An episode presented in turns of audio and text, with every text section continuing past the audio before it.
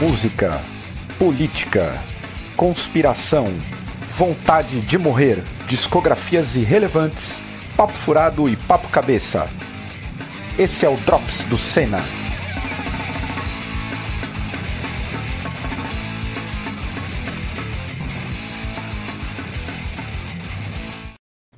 Fala pessoal, como é que vocês estão? Espero que todos estejam bem. Eu sou o Caio, este é o canal Cena e esse programa é o Drops, um dos programas mais queridos aí do canal. Estamos de volta, sei lá, duas semanas depois, não teve nem férias, teve nem graça, porque a gente estava gravando acho que na véspera do Natal e já estamos aí um mês depois na labuta de novo. Se você não é inscrito no canal, por favor, se inscreva no canal. É muito importante, ative as notificações, dê uma olhada se você gostar de algum conteúdo nosso, compartilhe este conteúdo, beleza? Você pode também se tornar um apoiador, que é algo que nos ajuda demais, bastante mesmo, é, e vai ajudar a gente a gravar outras bandas nesse ano aí, que é o que a gente espera ter um ano completo de bandas ao vivo que nós não gravamos ainda. Inclusive, no dia 25 do mês que vem, de fevereiro, teremos o primeiro episódio aí. Já vou dizendo que é o Hot. Então se preparem aí que teremos grindcore na veia. Muita gente já me questionando aqui no, no chat com relação ao meu bigode. E eu devo dizer que eu estou enjoado da minha cara e não vou colocar novamente o meu problema com a calvície, porque o, a calvície impossibilita o homem aí de ter uma vida um pouco mais diversa no quesito visual. Já não aguento mais comprar boné, e agora tô aí na fase sem bigode de novo. Deixa eu introduzir, tirar eu daqui, chamar o povo. Ah, agora sim. Meus amigos de mesa. Tá aqui. Bom, vamos começar por quem? Ah, Maia, você está bem, Maia? Você está num visual aí pós-punk, moderno, calor de São Paulo. Esse é o visual. Calor de São Paulo. Tá foda. Tô no inferno, dá pra ver, né? Tipo, fiz até a, o cenário. Infernal, tá muito quente. Passou bem o final de ano? Acho que todos passamos dentro do possível, na medida do possível, nós passamos bem porque estamos aqui, né? Se chegamos até hoje é porque passamos bem, porque no Brasil é só isso que dá para dizer.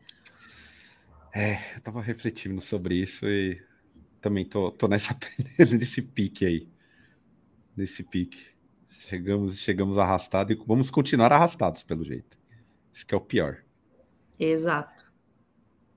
Giroto, queria já tecer aqui um elogio ao cabelo do Giroto, cabelo de empresário, empresário aí do audiovisual. Parabéns pelo topete. Você tá bem, mano? Eu tô bem, mano. 15 anos depois eu resolvi visitar um um barbeiro, um cabeleireiro, e esse foi o resultado. 2023 é o ano do cosplay de Zé Bonitinho. Boa. E é isso, mas estou bem. Você já, já comprou, tá usando pomada já? Já, já tá usando pomada? Tô quase nesse nível já, mano. Ah, sabia isso aí.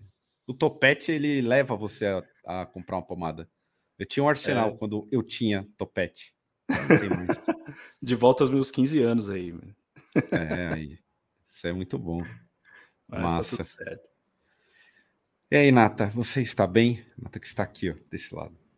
É, estava com enxaqueca, agora eu estou de boa. Mas eu gostaria de fazer um adendo que Igor Giroto aí tá sai, abandonando o visu metaleiro, mas se ele aparecer de sapatênis, está, estará expulso dessa mesa. Não, jamais. Podem me dar um tiro. Cada... Se aparecer de sapatênis, é um clone, pode atirar. Cada vez que eu vejo Giroto tá com um visu diferente aí, ó, do que eu já são duas pessoas completamente diferentes. Então ainda acho que o Giroto tá filtrado aí. Isso é sinal de maturidade. Acho que quando corta o cabelo e deixa um topete, é sinal de maturidade. É, então, CEO de meia é foda, você tem que manter um, um semblante aí, né? um LinkedIn, uma bela foto. Exato. Faz parte. Faz parte, ó. O Luiz já tá aqui qual é, falando. É, qual que é o nome daquela banda que você gosta, Caio? De black metal sapatênis? É, Death Heaven. Death, Death Heaven. Heaven. Giroto já pode entrar pro Death Heaven. Já. é que quase, é. Quase. Só faltou o sapatênis. É. É. Daria para entrar no Death Heaven, guardado as devidas proporções. A Maia, nesse visual, entraria no, no Death Heaven. Tipo, ah, aquela baixista entra pro baixo. Ah, aquela baixista indie.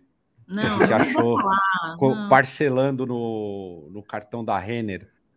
Sim, entrando ah, na Riachuelo, entrando na Riachuelo e, e levando assim sacolas.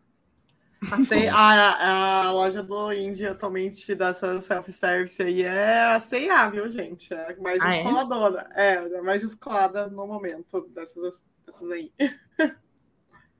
Agora, eu, dizer, tô, a, eu tô de alguém acordo comprar na Shine? o Leonardo. O Leonardo falou que se botar uma jaqueta de couro no Giroto, ele pode tocar no Arctic Monkeys. Aí sim, tá a linha Pô, tô quase, hein? Imagina. Verdade, hein? Verdade. Lula Palusa estralando ali, ó. Da hora. É, não, verdade. Verdade mesmo. Isso aí é real. Isso é real. Aproveitando. É, vou raspar meu cabelo, galera. Não, não raspa, não. Tá bonito. que com todo respeito, tá ótimo. Não, tá ótimo. tá só enchendo o saco. Deixa eu, tá deixa bem, eu contemplar tá, o tá cabelo calando. dos amigos. O que me resta é contemplar o cabelo dos amigos. Então, acho que tem que, tem que deixar assim. Ô, Nata, o que, que você ouviu essa semana? Aliás, os últimos 15 dias. Putz, é... olha, que te falar que eu não, eu não lembro de ter ouvido muita coisa, não, porque tá, eu não parei, né? Que a gente deu férias do canal, mas eu tava fazendo muita correria com a banda e tal, de coisa nova eu não ouvi nada. É, o que eu peguei para ouvir mesmo são algumas bandas de stoner, né? Eu ouvi uma que chama Surte de ela é de Pernambuco, que tem a Dimitra no vocal. Surge uma banda muito boa. A Dimitra ela é uma vocalista. Quem gosta de Far From Alaska vai gostar bastante da Surte, assim, que é na mesma pegada. É... só que aí eu acho que a Surte ainda tem um pouco mais de diferença, tipo, de, sei do, do Zig Pop da vida, um negócio mais roqueirão, assim, sabe? E aí, tipo, coloca o punk punk e o, e o rock and roll dentro do stoner para ficar, ficar aquela pegada mais um pouco mais enérgica, não tão carregada igual o, o stoner geralmente é. Então acho que o que eu ouvi mesmo de diferente foi essa banda. Hum, é. Não ouvi, vou, vou tentar sacar. Hum. Maia, o que, que você ouviu de bom nos últimos dias aí? Ah, eu passei os últimos 15, 20 dias bem menininha. A, a Tainá me mostrou uma banda, a Tainá da Cripto me mostrou uma banda que chama Wolf Alice. E aí é tipo, eu entendi que era uma coisa e falei, não, que é um trio de meninas, não sei o quê. Não é um trio de meninas, tem nada a ver. São três caras e uma mina cantando. E aí eu ouvi muito, sim, tipo, popzão. E aí busquei uns pops também que eu tinha, tava ouvindo nos últimos dois anos aí, que é a Bully, que é uma menina que estava estudando para ser engenheira de som. Ela estudava com Steve Albini, e daí ela fez um, um disco. Eu já falei desse disco no Drops, que eu ouvi direto em 2020, estou ouvindo de novo. E Wet Leg, desde que o Kai me mostrou, não sai, tipo, não paro de ouvir, tá sempre tocando. E voltei a ouvir um disco de 10 anos atrás, o mais menininha de todos, que é um disco do Best Coast, que tem palmeirinha e gatinho na capa, assim, que é Crazy for You, o nome do disco. Tava assim, só menininha. Ah, lembrei, lembrei também outra coisa que, que eu ouvi, que foi de podreira agora que começou a desenrolar, que eu lembrei, que foi o estado laico aí que o hum. Caio descobriu de grande cor. Eu não, não, não descobri, hein? Ah, pra eu... mim, você que me passou. Aí. Não, é, eu fui o besta que só falei aí. Então, eu gostei pra caramba, achei bem massa a banda. Fazia tempo que eu não pegava uns, umas grindeiras assim pra ouvir. A banda bem boa mesmo, excelente. Ouçam. Giroto, o que, que você ouviu de bom? Cara, eu tô. Eu, eu entrei num desafio de ouvir discos de com capa branca. E aí, essa semana eu tô né, nesse rolê de ouvir disco. é. Eu tenho uns camaradas, tipo, a gente faz esse rolê assim, ah, escuta essa semana é para escutar disco de, sei lá, capa azul, aí capa vermelha, e aí essa semana é capa branca. Então eu tô ouvindo Coma Live do. Eu ouvi o Coma Live, né? Do Wolf Brigade, é, hum. o Misanthropic Bridge do Leak, que é uma banda de death metal sueca. Tá ligado. E tem aí o, o Orfe Infernalis do Fratura, que é uma banda de black metal aqui do, do Brasil e tal. E aí eu tô nessas aí, buscando discos de capa branca. Aceito indicações, inclusive. Manda aí pra nós.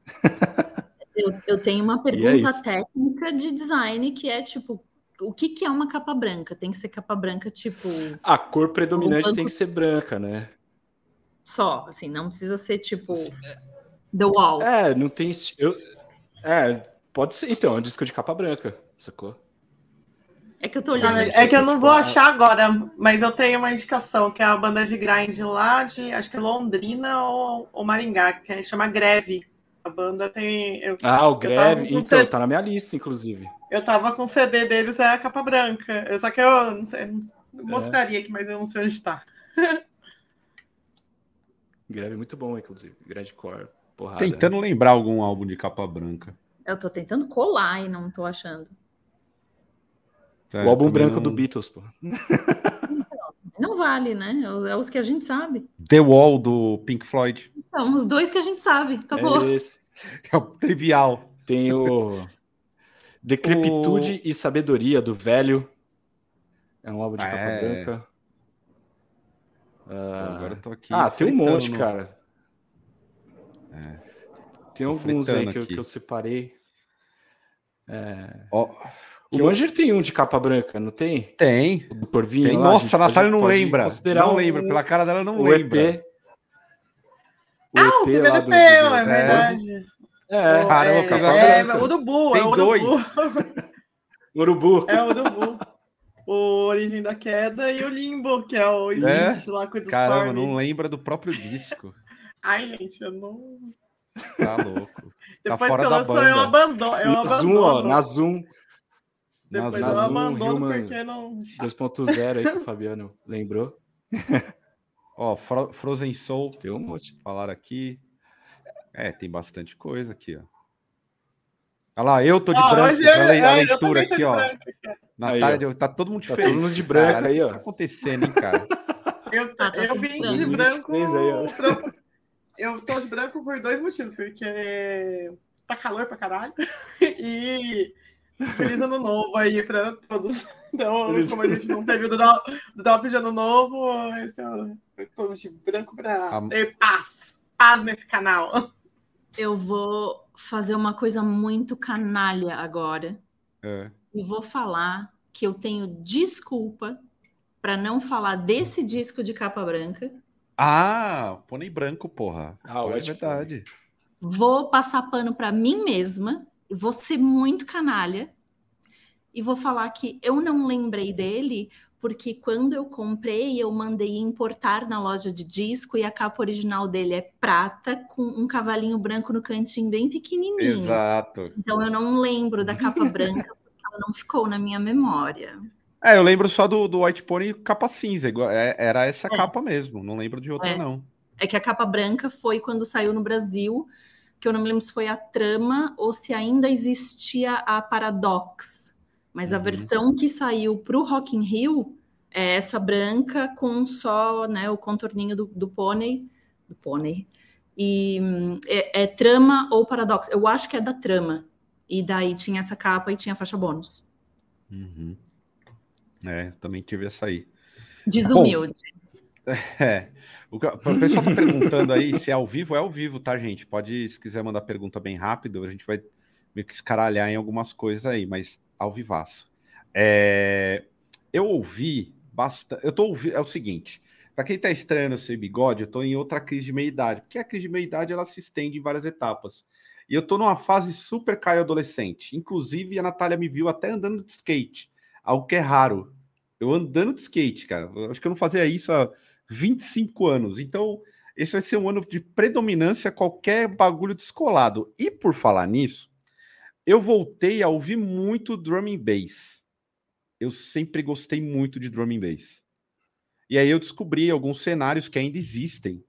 E eu tô do tipo muito envolvido e procurando sobre drum and bass. Obviamente tem é, já é um cenário que ninguém tem álbum, enfim, é muito mais aquele lance de playlist, enfim, ouvindo muito drum and bass, mas também ouvindo os metal morte da vida. E eu ouvi muito uma banda chamada Cranial Contamination, que é uma dupla, na verdade.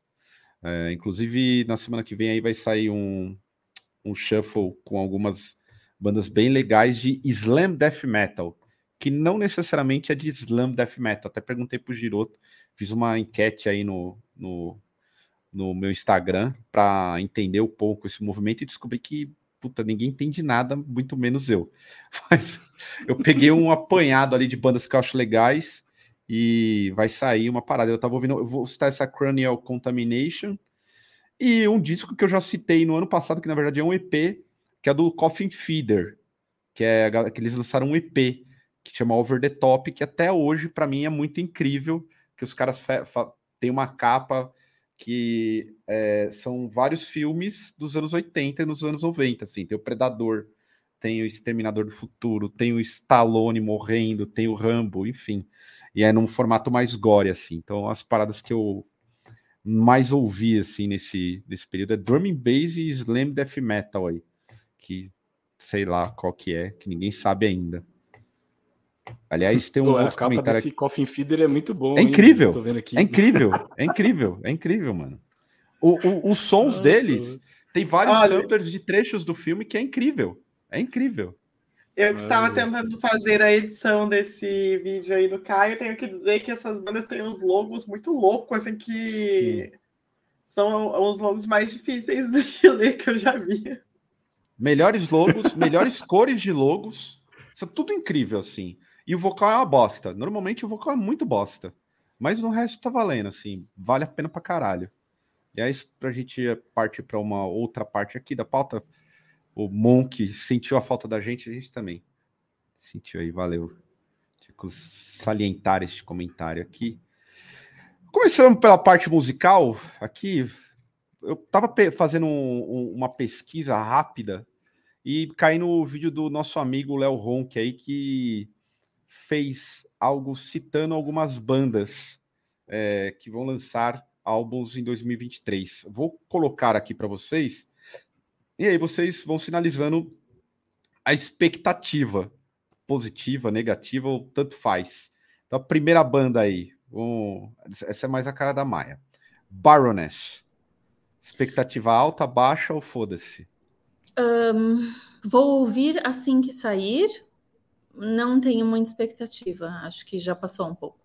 Foi, é, datou. Já é datado já. É, não, não tem mais muito para mim. Podem me surpreender, mas expectativa neutra. Hum. Nata, você gosta de Baroness? Você, você viveu essa época que todo mundo gostava das bandas assim? Ah, e pra mim é uma banda, tipo, é uma banda legal, mas não me ganha. Tipo, não é, um, não é uma banda que eu pego para ouvir. Então, para mim, é tipo, ok. Se estiver tocando, firmeza. Se não tiver, também não vou colocar. Legal. Boa, boa, boa. Giroto, você tem cara de fã do Baroness. eu não sou fã, não, cara, mas eu acho uma, uma banda da hora, sim. Eu acho que é tipo rifão, timbrão. Acho massa. Inclusive, esses dias aí eu até coloquei um show deles. É, tava deitado no sofá, meio pra dormir, assim, coloquei. E fiquei de cara com a guitarrista lá, mano. A guitarrista, tipo, Toca mano, muito. empolga pra caralho, assim, mano, bate cabeça pra, pra caralho, assim, eu achei da hora. É... Tudo que eu ouvi deles, assim, me agradou, mas eu não sou um cara que vou atrás, assim, e tal. Mas eu achei interessante, assim, a banda. É, como eu, eu disse, é banda que não pega, porque se você não vai atrás pra, pra ouvir essas coisas, é porque a banda não te pegou. É, é uma banda boa, mas sim, é uma banda sim. que não pega. É, mas é aquela banda, tipo, se um camarada chegar e falar assim, ô, oh, escuta isso aí, tá ligado? Tipo, eu vou ouvir, porque, tipo, já tem já um, né? Sei lá, uhum. eu, eu acho legal, assim, a proposta, né? Sim, mas dando força para o argumento, dando força para o argumento da Nata, a gente está fazendo drops há dois anos e pouco, e nunca alguém falou aqui, ah, o que, que você ouviu nos últimos 15 dias? Ninguém falou barões. É, é. justo. Justo. Então é isso que ba... A gente eu... ouve mas não houve. É. Essa, essa tá definição tá do Pedrinho é a melhor, né? Stoner não, universitário. Total. Isso é um fato. Aí, aí, quando, aí, quando, o universitário acha que já ficou muito modinha, que tá todo mundo ouvindo Baroness, ele fala: Eu vou ouvir algo mais extremo. Aí ele começa a ouvir Mastodon. É, é, não, mas aí é o conjunto. Não, mas é o, conjunto, Mastodon é o, conjunto... é o, metal designer. Então, mas peraí, o Baroness está na mesma esteira do, do Mastodon. Então, é, o Baroness, eu acho que é metal designer Baroness, também. Mastodon, quem mais? Baroness, Mastodon. É, pro cara que fuma maconha, coloca o The Sword aí, que eu vi aparecer tempo também, tem que estar tá lá. É o cara que trabalha na tá... agência. E aí, Gosta quando o cara está na agência está rebelde, ele vai ouvir Red Fang para tomar sua cerveja. Isso, Red Fang também tá. Isso, Red Fang também tá. Aí ele junta três. Ah. Então, aí agora você põe o, o, comentário do Daniel Freitas aqui embaixo, do King Gizzard and the Lizard Wizard. Lizard. Que aí vai para o outro lado, que é, ah, eu cansei dessa gente, dessa gritaria aí, esses metal, eu vou, né, tomar um chá de cogumelo e ouvir King Gizzard and the Lizard Wizard continuar na minha faculdadezinha de design. É tudo a mesma turma. Não, então tem mais uma aqui, Kailisa também. É mais uma dessa Não, turma. Isso aí é como aí... clone de Baroness. Ponto. A né? galera se choca assim, ó. Todo mundo vai no meio de um. Tá ligado? Wall of Death. Juntar um Wall of Death na, na agência de design, todo mundo explodir, sai uma cervejaria. Na hora, assim, ó. Pá! Explode todo mundo tomando uma, uma IPA Red é, Ale, uma IPA, com uma historinha de fundo. Na hora, na hora. Eu vendi IPA. Tem 32 torneiras, só sai IPA. Sim, total. Ô, Caio, é, um, é um pesadelo de IPA. Caio, foi, foi no show do Red Fang que você achou 50 reais, que tava, tipo, vazio. E... Foi, foi. foi. A única foi, vez né? na vida que eu achei 50 reais no chão, cara. Na Augusta. Foi incrível, assim. É que tava tão vazio o rolê, mas tão vazio que tinha tia não, não, não, não, não, não, não. Era esse não, que tava a tia passando não, rodo lá não, e no Red Fang, não, não, no, não, eu tava na rua, o Red Fang tava lotado. Red Fang ah, foi tá, lotadíssimo, tá, inclusive. Red Qual Fang deu um sold out. Que, que o, o, o Red Fang, eu peguei 50 reais na, na rua e ainda entrei de graça falando que eu era da imprensa. E na época, quem era eu? Ninguém, cara. Só entrei. Só Nem entrei. existia o Senna. Nada, porra nenhuma, cara de idiota. E entrei. Essa é a única coisa de bom. Mas vamos para outro rapidão aqui. Biohazard. Expectativas. Natália, você é mocheira? Você gosta do Biohazard? Ah, eu, go eu gosto, já é banda legal, né? Mas esse, esse hardcore New York aí eu já não tenho mais tanta expectativa, porque é tudo igual. Tipo, eu, eu acho massa, mas para mim é tudo as bandas pegaram a, uma fórmula delas mesmas e só replicam para os próximos discos, não trazem mais novidades, né? Então eu acho que vai vir um disco legal, ok, assim, mas também não vai vir nada tipo muito uau, nossa, que inovador e tal. Aliás, não, na verdade, eu estava pensando até esses dias que faz tempo que eu não vejo nenhuma banda que que tipo já tem algum sucesso assim que saia do meio do óbvio do próprio som, sabe? Porque os próximos trabalhos estão vindo só coisas iguais ao que é, elas já faziam mesmo, sabe? Não tem um, um chão assim, sei lá. Hum, é. Giroto. Biohazard. Não espero nada, nada. mano. Hardcore Nova York também não é minha brisa. É brisa. Inclusive, eu vi que o eu não sei é a brisa da Sirlene. É a Sirlene que deveria falar sobre. É, então. que eu tava no Instagram e aí, tipo, apareceu o vocalista lá, tipo, a conta dele, assim, e aí eu vi que ele tá meio coach, assim, de exercício físico e, e bom viver e tal, não sei o quê. Qual, o Billy ou o Ivan? Então, o baixista, o baixista que... É, é, é o Ivan, o Ivan é maromba, né? Ele já foi ator pornô também. Ah, olha aí, ó. Aí eu vi que ele tá carecão, com a cara toda tatuada, assim, e, tipo, só lembro do Biohazard, tipo, nos vídeos velhos de, dos anos 90, assim. Mas eu vi que ele tá nessas aí de coach saudável e tal. É, mas também não, não, sei o que esperar aí do, do Biohazard. Aqui, ó, bom comentário. O maluco já vai ensinar um supino ao vivo aí pra, pra galera. Só a favor. Só a favor. Maia, você gostava, em algum momento você gostou de Biohazard na sua vida? Nunca. Nada, nada, assim, nem na, no auge deles. Nem no auge. Nada, nada. O mais próximo que eu cheguei desses, desses hardcore Nova York, assim, foi H2O e Pela Beirada. Porra, eu vi, eu vi o H2O esses tempos, não lembro onde. Se foi no Hate 56. Foi no Hate 56, lembra que eu Legal tava... pra caralho o show. Eu não... É, não, eles são- é bem animado e tal, mas eu, eu acho que. Caralho. Aí você derruba os caras, é bem Não, animado. mano. É bem animado. Não, ai, gente, é Derruba legal, a banda, pô. É bem Mas, animado. Isso, o... ver esse show do H2O lá no, no Hit 56 me fez, ele fez eu e o Caio entrar num debate. Aí a gente tem um grupo dos nossos amigos aqui de São José e de outras cidades também. Aí a gente tava falando sobre, né? Que eu falei, caralho, o show do, do H2O, tipo, se fosse aqui no, no Brasil, ia estar, tipo, abarrotado, a galera se matando, que não sei o que lá. E lá nos Estados Unidos a galera tava aparecendo o público de São Paulo que assiste o show paradão, tipo, analisando a banda. Aí eu falei, porra, que que. Eu achava que os Estados Unidos era todo mundo se matando sempre, né? Aí o, o Pedro, que é amigo nosso aí, mais do Caio, que daí ele tá morando lá nos Estados Unidos, falou que essa- essas bandas são bandas normais, tipo, pequenas, é, são tipo a cena nossa aqui no Brasil. Só que com É, equipamentos melhores. É, e querendo ou não, a gente esquece que a gente é velho, né? O H2O já tem tipo 30 anos de banda. É. Não é mais assim, um turnstile da vez. É, isso é verdade. É igual eu vi esses dias uma entrevista com. Porra, é incrível, essa banda sempre foge o nome. Banda estreia mais famosa do movimento hardcore. Como que é o nome mesmo?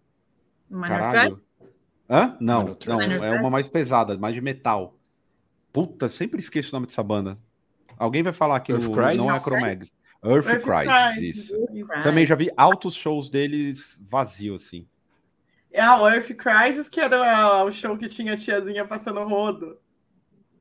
Ah, Que tava não, vazio. Earth Crisis Ah, Ah, que é, aqui no foi Brasil ele. que ninguém colou? É, foi vazio. Caralho, cadê a galera da. Cadê a galera da verdurada aí, pô? Ó, eu sobre o Biohazard, nenhuma expectativa. Eu gosto legal pra caralho, mas sei lá. Difícil fazer alguma coisa. Acho que os caras estão voltando pela grana. E quando volta pela grana, não sai nada. Porque disco bom não é por grana, é inspiração. Não sei se os caras estão nessa pegada, não. Buddy Count. E aí? Alguém na expectativa? Eu Também acho não. que vai ser mais do mesmo também. Também. Ah, É. eu- essas bandas que já estão consagradas, eu não fico com tanta expectativa. Ah, então eu vou assim, falar de uma, consa- uma consagradíssima. Fear Factory, vocal novo. A Maia já fez uma cara de tipo, nem fudendo. Nem Só eu fudendo. gosto de Fear Factory aqui? Ah, eu gosto, mas eu não sei o que esperar, É, né? eu- Que vocal novo a gente tem, fica ah, no aguardo, não dá pra saber se vai ser bom ou ruim. Parece que vai ser mulher, hein? Ah, que é? Ser mulher. É, parece que ser uma mina. Massa. Mas já anunciaram quem que é? Não, não, não. É coisa do Dino, né? Mas sei lá, acho datado. Eu, eu É. gosto. Eu gosto, mas acho datado pra um caralho, assim. O Léo comentou aqui, ó, Fear Factory pode, pode surpreender, mas não vai. Mas não vai. Não, Mas não vai. pô, Precisa fazer riff. Pode, o Dino Casares precisa fazer riff, mano. Jesus Peace.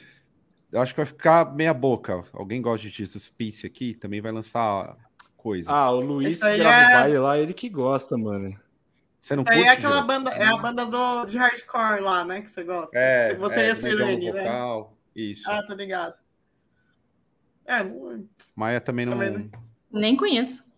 É boa, é boa, mas você não vai curtir, não. Essa agora vai contigo, Maia. Bring Me the Horizon. Opa! Vamos. Acho. Vai- bom dia. terão, teremos um bom disco deste grupo. Teremos um bom disco se eles continuarem arrumando para o pop. Inclusive, eu tenho um momento de trivia que eu e o Estevam fomos trocar cilindro da maquininha de água com gás, e o único lugar que troca em São Paulo é a Spice. E aí ele e a esposa dele estavam lá vendo o preço de air fryer. Eles moram Ah, aqui, né? Eles Eles moram moram em em Taubaté. E digo mais, todos os carimbos de brasileirismo ele já tem, Boa. e de São Paulo também, né? Porque na hora de ir embora, em que carro eles entraram? No... Que Uno? Não, Numa não. Renegade. Ah, não, nossa, a Renegade é muito. Não, é verdade. Aí- Gente, eu sou muito simplória, né? No Não, Uno. não, Uno não, é Renegade. São Paulo é Renegade mesmo.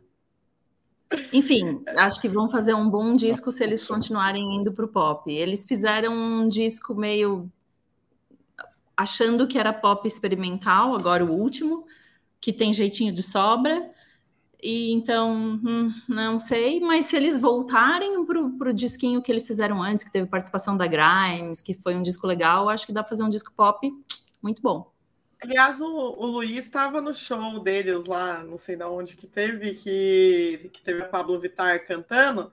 Eu vi vários, vários vi, videozinhos, tipo, da Pablo batendo cabelo lá e tal, mas não vi cantando. Foi bom? Quem um, eu também não vi, porque na verdade eu vi eles no Notfest. Isso foi no show deles, é, show deles mesmos. É foi uns cinco dias antes. Mas no Notfest, inclusive, eu nem me lembro se a gente chegou a falar disso no Drops, mas excelente custo-benefício para o fã. Quem pagou ganhou um showzaço.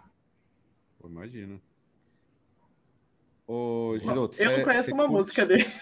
Eu, eu não, não curto. É, eu tô, tipo... Então. Glória Pérez aqui, não, não posso é, opinar. Eu não, não, não, sou não sei nem opinar, se, mas... não sei nem dizer se tem um disco bom, assim, se o próximo vai vir bom. Eu lembro deles da, época metal, que todo mundo usava camiseta polo. Então, tem eu isso. Dele. Eles são Eles uma eram banda... tipo metalcore, assim? E isso, aí virou total. pop metal? É total, isso? isso. Eles vêm na mesma época Pode do Heaven Shall Burn. Ó, oh, o ah, respondeu boa. aqui, ó. Ela cantou assim, mas mais a parte dos refrão. Foi no é, refrão. Uhum. Ah, então, porque eu não vi cantando, eu só vi que teve participação. É. Tem aqui, ó. Ó. Eu tenho que. Esse, pô, teve alguém que fez esse perfil. Não é possível. Urachi Black Metal. É o Bruno, gente. É, é o Bruno. Bruno é Cadê o Bruno? Bruno? Cadê o Alguém? É o Bruno, não é certeza aí, que é o Bruno. Porra. Semana que vem teremos Bruno na mesa. Caralho, Aí o Dark que, tipo, quando o Bruno estiver online, esse perfil não vai não vai estar é. tá online, tá ligado? Então, tipo... falando, ó, esse, esse perfil é o Bruno. Ó, Cold Orange, alguém espera alguma coisa? Eu já não espero mais nada dessa banda. Pra mim já deu. Eu espero caos, um hardcore maluco e que meu cérebro não absorve. Maia é, não, é doideira. não é do, da vibe, né? doideira. Né? É, nunca me pegou, não. Avenged Sevenfold. Também é, essa, essa é uma banda que eu tenho que confessar que eu nunca ouvi uma música porque eu achava que era um jogo, porque eu só via os jovens usando camiseta dessa banda, e era tipo jovens muito jovens, assim, tipo 13, 14 anos. Aí eu achava que era um, um jogo. Aí quando eu descobri que era uma banda, eu falei, caralho. Mas aí nunca me apeteceu de ir ouvir, né? Assim. Deve ser um RPG aí dos jovens. É, eu achava que era é, RPG, também achava. achava que era isso. Eu não espero nada dela. Agora, no pique, Metallic Slipknot, Good... Metallic Slipknot, acho que ninguém espera nada aqui. Mudvayne é, talvez seja a volta do New Metal, que eu também não espero hum. nada, acho que não sai de nada bom. E o Godsmack, que eu não sei como nem dizer, eu não, não consigo. Você gostar, alguém gostava de Godsmack aqui? Eu não Achei insuportável essa banda. Ou eu tô confundindo? Tô confundindo, Brasil. Não é Godsmack que eu odeio. É a do carequinha com, maneira... com, com o piercing aqui, grande. Disturbed? É isso. Disturbed. Caralho. Mas eu, tudo na mesma. É. É isso aí mesmo. E no nacional aqui, pra gente começar a pauta mesmo, ó, tem. Pô, Paura vai lançar disco novo. Cripta vai Nossa. lançar disco novo. Manger Cadáver vai lançar EP ou disco novo. Tá aí no One RPM diz que é um disco novo, então vamos pensar no disco novo. Podridão ah. vai lançar disco novo. O Payback de Minas vai lançar disco novo. E o Hateful Murder está para lançar um disco novo. Então... Aqui no chat falaram que o Vazio e o Flagelador estão para lançar também. Oh, então aí, ó, Vazio oh. e o Flagelador também está para lançar discos. E Miastenia Black Metal. Miastenia aí, ó. Miastenia. Vou até, já tô anotando para deixar pro, na, no radar. Miastenia, vazio. Ai, pra galera que sempre pede minha teninha no ao vivo, é uma banda que a gente já tentou algumas vezes fazer aí, só que não nunca bate as datas, né? Que é, a banda é de Brasília e a, a Suzane Eckert lá, ela é professora na UNB e tal, aí é, é difícil conseguir casar. Mas é uma banda que a gente gostaria muito de fazer no ao vivo. Vamos torcer aí para ver se alguém traz eles para São Paulo pra, e a gente aproveita a brecha aí para gravar com eles.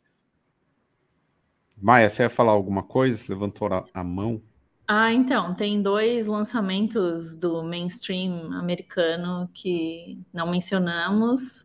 Um, eu espero e tenho certeza que vai ser bom, que é o Paramore, mês que vem. Deus me livre. Ah. E o outro que eu sei que vai ser a decepção, assim, eu não sei por que está acontecendo e vamos todos ficar com vergonha, que é o Blink.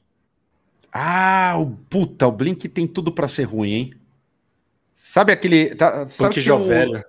É, não sei se o, o, Giroto. Normalmente isso é muito da, do, mais dos machos escroto, que é de jogar aposta, né? Tem aqueles bet da vida.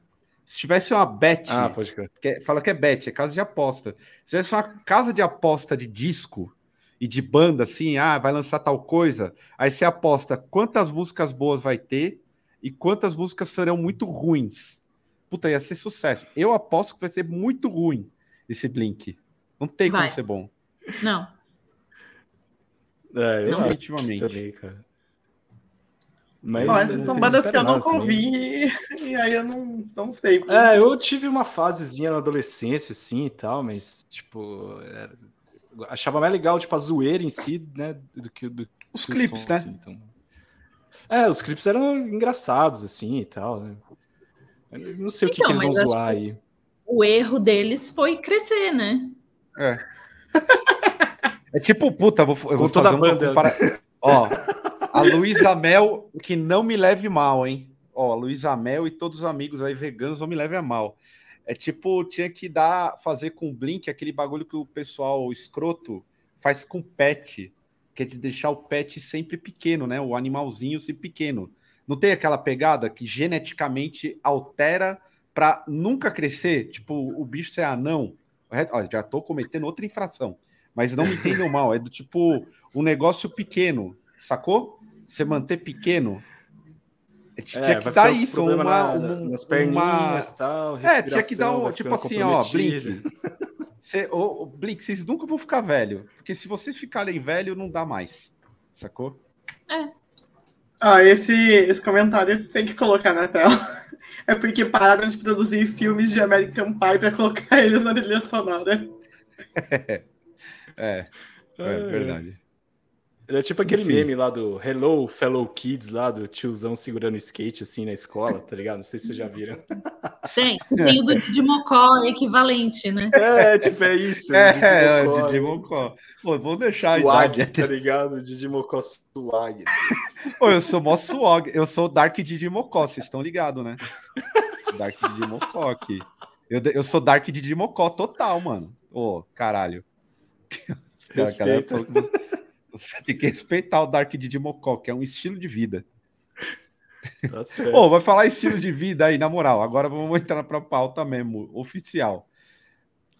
Vocês se sentiriam bem se fossem homenageados com a bela tatuagem? Maia, se um dia você tá lá no café, no Homeless, chega um cidadão do nada, tipo Ed Obatera, cidadão aí que pode, inclusive, estar tá vendo o, o Drops, e ele chega e fala assim: Maia, fiz homenagem a você e tatuei a sua cara aqui. Você ia sentir como? Eu ia sentir várias coisas. Entre elas, não sei, realmente não sei, não sei. Eu só consigo pensar na, na, tatuagem da Kelly Key que tinha a cara do latino na perna. Ah, é verdade, né? É verdade. Eu não sei. Eu não sei o que, que é pior, assim. Eu ver a minha cara em alguém ou eu ter a cara de alguém em mim. Se me, se me pedissem para escolher, eu acho que daí tudo bem. Eu escolheria que alguém tatuasse a minha cara para eu não ter que tatuar a cara de alguém. Mas. Se vocês viram o Cajuru tatuou o Álvaro Dias, o Cajuru que já coleciona uma tatu horrorosa da Cláudia Leite e outra tatu é horrorosa do Datena. Do, da, do Datena essa... é incrível. Não, do, da, do e, Datena e é tipo um misto. E a Galisteu. A Galisteu. Ele tatuou a Galisteu. É, nas lembro. costas, a Galisteu? Acho que, é, é da, é o, acho que nas costas é o Datena, Álvaro Dias e a, e a Galisteu. E no braço é a Cláudia Leite e acho que ele tem a tatu da mãe dele também, assim, tá ligado? Cara, não, da mãe a gente entende, tudo bem. É, eu entendo, a mãe eu entendo. Agora, tipo, do Álvaro Dias eu fiquei, caralho, de onde veio isso, mano? Tipo... O comentário do Luiz Lopes explica tudo. O Cajuru é o Steve ou o brasileiro? Steve do é brasileiro. É isso, é isso. Tipo, se tivesse, se ele fizesse isso num, num desafio do Jackass, ia ser mais oh. digno do que fazer isso por Não, vontade na, mo própria. Na moral, na moral. Foda. Aí, ó. Essa tatuagem da, da, da, Foda, não, não, não. Com todo respeito ao Caju. Foda, foda. Horrorosa. Não, é, Espero porra, que tenha é sido hora. de graça. Ele Meu... foi cobaia, sei lá, de alguém que tava começando a tatuar. Incrível. Incrível. A galera tava zoando a tatuagem do Richardson lá, né? Do, do Pombo, que ele fez lá, ele, o Ronaldo, o Pelé, o Neymar, sei lá o que, que ele fez. Fechou as costas lá. Eu acho que o Cajuru venceu aí na disputa, mano. Oh, mas a do Álvaro, a do Álvaro não tá ruim. É, que essa daí ele pagou, né? Acho que ele, ele não ganhou. Vamos lá, vamos, vamos ser razoáveis aqui. Vou pôr na tela do, do Álvaro. Tá melhor, tá? Deu. Aqui, ó. Tá mais bem sombreado Porra. e tal. Melhor, aí, ó. Tá. tá até, tem um pé de galinha ali. Oh, esse da Atena dele tá parecendo o Sérgio Moro, tá ligado? Tipo... Não, mano, sabe o que que parece? Lembra aquele outro lá, o Nascimento? O outro, o outro jornalista, o âncora, que tá no SBT hoje. Ah, tá. tá Sim. O, Carlos, é, é, Carlos, é, Carlos Nascimento, Carlos porra. Nascimento. Onde que é o Datena aí, ó? É o Carlos Nascimento, porra. Tem nada do Datena aí. Vai ver, ele deu a referência errada, tá ligado? Porra. Ó, da... Gente, que horror. Sério. É, Sabe, a Galisteu ali, dias... ela tá em desvantagem, mano. No... É aí, ó, aqui, ó tem que dar uma reformada. Carlos Nascimento, Carlos Nascimento, Carlos é Nascimento. Carlos Nascimento, não tem nada da Atena aí, não. Eu tava tá certo. vendo, vendo, o que que é? Eu sigo, tem um maluco no Sul, o Tampa, que é tatuador, e ele só faz essas paradas de realismo e o caralho. E esses dias subiu no feed assim um, um mano que tatuou o Mano Brown, cara. Aqui assim, ó, no pescoço. Mas assim, ó, deste tamanho, Mano Brown. Eu fiquei completamente. E era bem feito, tá? Só assim, muito bem feito, mas eu fiquei constrangidíssimo, cara. Não tem como. Sei lá, eu. É. Alguém, agora, para isso, alguém aqui tatuaria a cara de alguém de, de algum cidadão? famoso. Assim, Meu, tem uma menina aqui em São José que ela, ela tatuou tipo, o Robert Smith do The Curie, só que foi um desenho que fizeram ele estilizado, tipo, old school, assim, sabe? E ficou bem legal, ficou bem bonito. Na, na verdade, new school, né? Old não tem branco. É, fizeram e ficou tipo massa, ficou uma, uma arte dele, mas tipo, não era a, a tenta, uma tentativa de realismo com a cara dele. Então, aí eu gostei, eu falei, tipo, achei bem bacana, assim, aí é, eu acho que é alguma coisa, isso talvez eu tatuaria, porque igual eu tenho é, na panturrilha eu tenho tipo uma, um rosto de uma moça com, com foice e martelo e tal, e aí, tipo, é um desenho, assim, não é uma tentativa de, de realismo. Não, tem né? que ser um. De um retrato, mesmo. né? Não é um retrato. Não, se for, se for realismo, não, não faria ninguém. Não, nem minha mãe eu não faria. Né? Desculpa, Ó, mãe. Sim, vamos, vamos, vamos dobrar a aposta aqui. Vamos lá. 5 milhões de reais, podendo escolher a figura. Maia. Max Cavaleira na costela, vai. Aí, boa. Já 5 5 milhões é o Pix de 5 ah, milhões pro tá Viroto. Tá. Max Cavaleira. Tem, tem, que ser um. Ah, não tem bar. 5 milhões. 5 milhões, você precisa do rosto. Um rosto não, não, pode ser assim uma caricatura não muito pode ser vó, assim. não pode ser mãe, não, tem que ser um famoso aí. Ai, Vai pensando, Natália.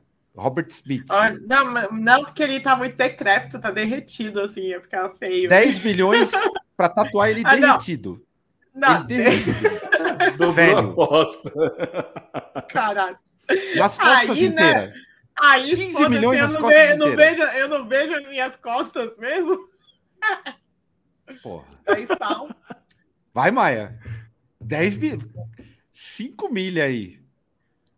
Alguém, Tino Moreno. É Chino Moreno. Ó, gente, Chino Moreno já passou aqui Maia, nos comentários. 20 milhões, 20 milhões Stephen Carpenter Nossa, olha só. na coxa. Nem pensar. Com a ele, terra plana. Aqui, assim, ele ó. não. Mas não. Eu fazia o blink inteiro nas costas. Aí, ó, já tem. Não pô. fazia. Aí, pronto. Pronto. Pronto. Blink, Pronto. pô. Boto Tem o blink blink. inteiro com quatro blinks, que eu boto uma formação e a outra formação. Eu boto com dois vocalistas diferentes. Aí. Pô. Já tem. Já tem. Ei, ei. Eu acho que eu tatuaria. Deixa eu pensar. Eu tatuaria o Lula. Fácil aqui, assim, ó. Já. Porque aí, quando eu tiver um golpe, já viro atleta paralímpico. porque provavelmente vão mandar decepar minha perna. O Neto, o Neto. eu tatuaria o Neto. 2 milhões e meio eu tatuo o Neto com tranquilidade. Porque, afinal de contas, que- o Neto, Gritando, não vai o Neto dar. é, é Ah, um ídolo tenho mesmo. salientar aqui que quando Caio Augusto se encontrou com o Neto pessoalmente. Eu chorei. Chorei. Entrou Chorei. O Neto, é- o Neto é um- prantos. O Neto como apresentador é uma loucura. Para mim é estar dentro da cabeça do Neto. Tudo que ele pensa tá ali. Mas como jogador foi um grande ídolo, né? Ah, tatuaria. Agora, sem zoeira. Eu tatuaria o Pelé. Tranquilamente. Tranquilamente. É que não Mas é faria que- agora, mas tatuaria Então, o Pelé. É, podia Chegou ali, chegou ali nos comentários um Dave Navarro sem camisa que me balançou aqui. 2 milhões e meio. Dave Navarro sem camisa. Com eu piercing no mamilo. Lógico. Por que, que ele tá sem camisa e de calça de couro? Ah, é verdade, né? Não tem como se. Né? Não tem. Eu achei é, essa ideia aí do, do, do amigo Cajuru, sei lá, deve ser difícil ser amigo do Cajuru. Deve ser muito, muita maluquice. Não é possível. Até dentro do, E do o Álvaro que... Dias, tipo, pô, valeu. É, eu queria pôr o caramba. vídeo aqui, mas vai estender pra caralho. Mas a reação dos familiares. E ele ainda falando assim: não, foi a tal fulano ali que ajudou.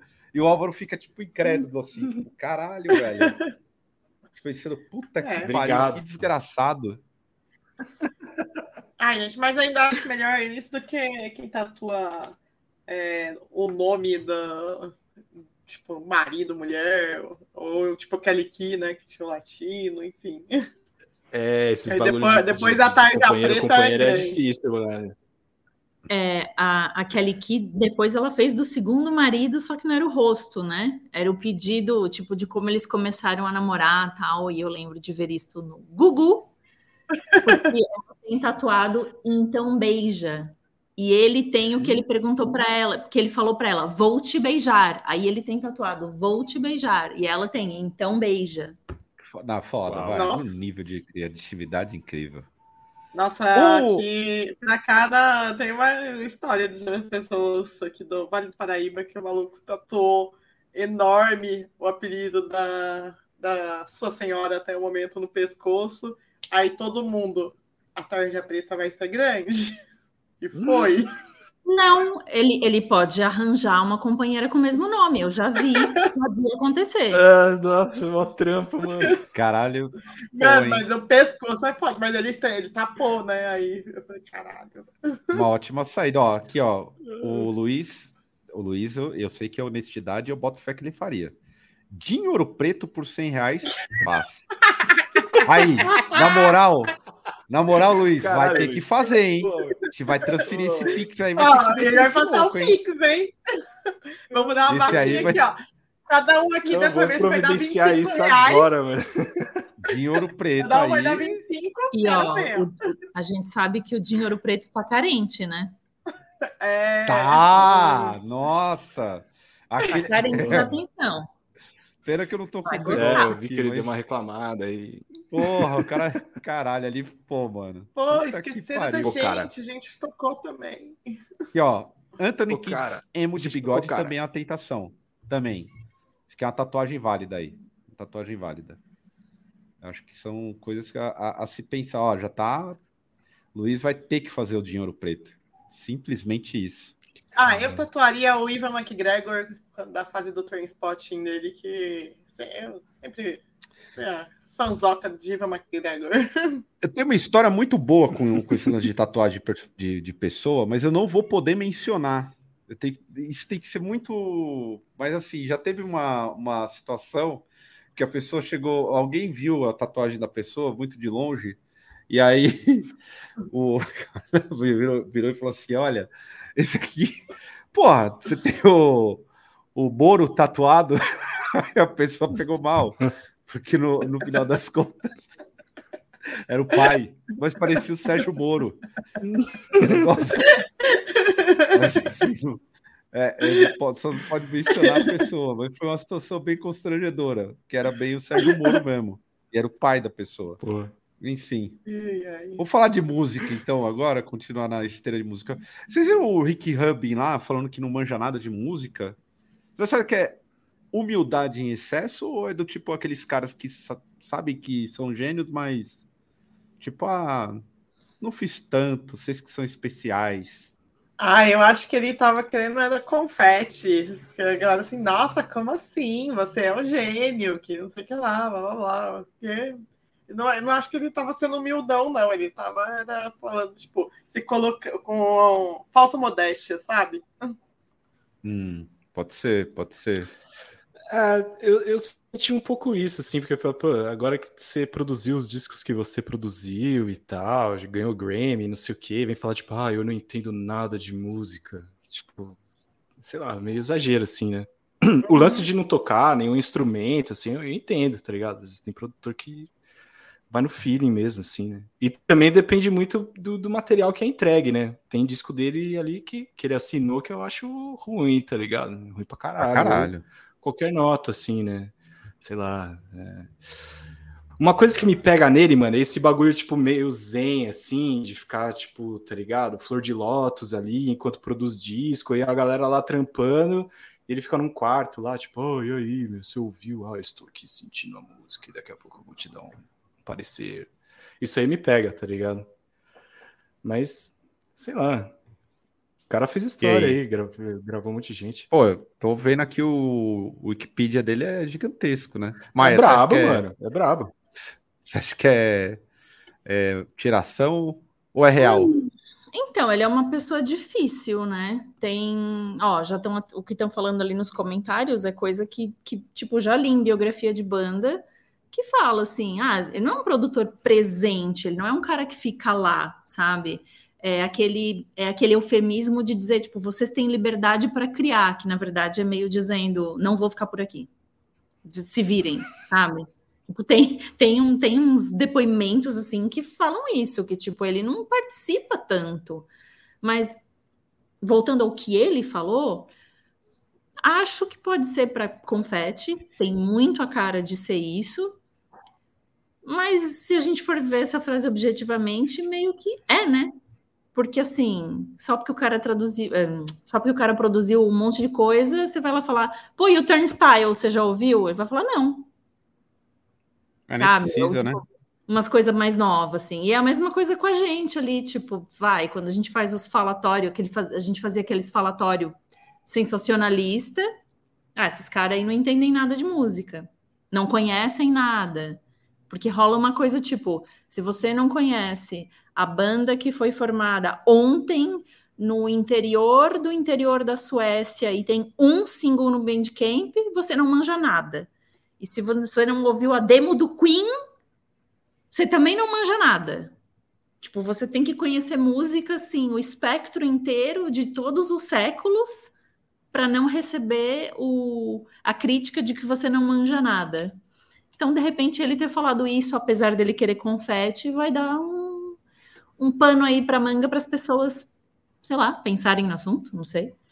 o Maurício oh. Matel colocou a observação aqui, que na real ele queria dizer que se algum disco que ele produziu for julgado como ruim, não é culpa dele. É, e tem, tem um histórico de discos duvidosos aqui, mas normal também, né? Mas eu acho que no geral, pô, ele tem muitos trabalhos foda, assim. Eu, assim, até a ideia dele não ser músico e pá, eu entendo, porque tem gente que tem um feeling, sacou? Pra música mesmo, assim, não necessariamente ele precisa ser músico. Tem feeling para algumas paradas, e consegue, palpiteiro, né? Falar aí, palpiteiro profissional. Às vezes o cara é bom de uhum. palpite mesmo, oh, isso aqui fica mais legal. Tem gente que é assim. Talvez. É, tanto que ele fez um monte de coisa também. diferente, né? Ele fez Beast Boys, fez Slayer, fez uhum. Red Hot, fez é, o Johnny Cash. É, então, assim, é, é, muito diverso o tipo de som, né? O Black Sabbath, o, o 13 lá do Black Sabbath é dele também. Que eu acho que foi essa fase já. Ficar lá igual Buda numa sala lá. e a galera. Fez Shakira, tá cara. É, ele fez Shakira. Shakira então. Porra. É, então, sei lá, né? Kanye West. Tem, tem um, fez o ah, Eminem. O pessoal tá falando aqui é, Beast Boys e Public Enemy. É, ele Slayer. pô, Run DMC tem... também, acho que ele fez. Ó, é, Run DMC. Beast, Run DMC, ó, a sequência dele é, é brava. É o LL Cool J, Beast Boys, Run DMC, Slayer, Danzig, é, uhum. Slayer, Slayer, o Rare, que mais? Deixa eu ver. Aí vem a sequência ruim. Aí, ah, o Red Hot, o Blood Sugar Sex Magic é dele. Caralho, ele trabalhava pra caralho com o Danzig, hein? E o Danzig tem muito disco ruim, hein? Hum. Ah, o One Hot Minute é, é dele também. É, tem, tem, tem muito. A discografia dele é muito boa. Ele fez o primeiro do Sistema Alpha Down também, que é bom pra caralho. Californication o... do Red Hot. Ele fez o Mesmerize lá também, aquele do ah, System of Down lá, que é, Hypnotize, é. Hypnotize Mesmerize lá, ele fez é. também.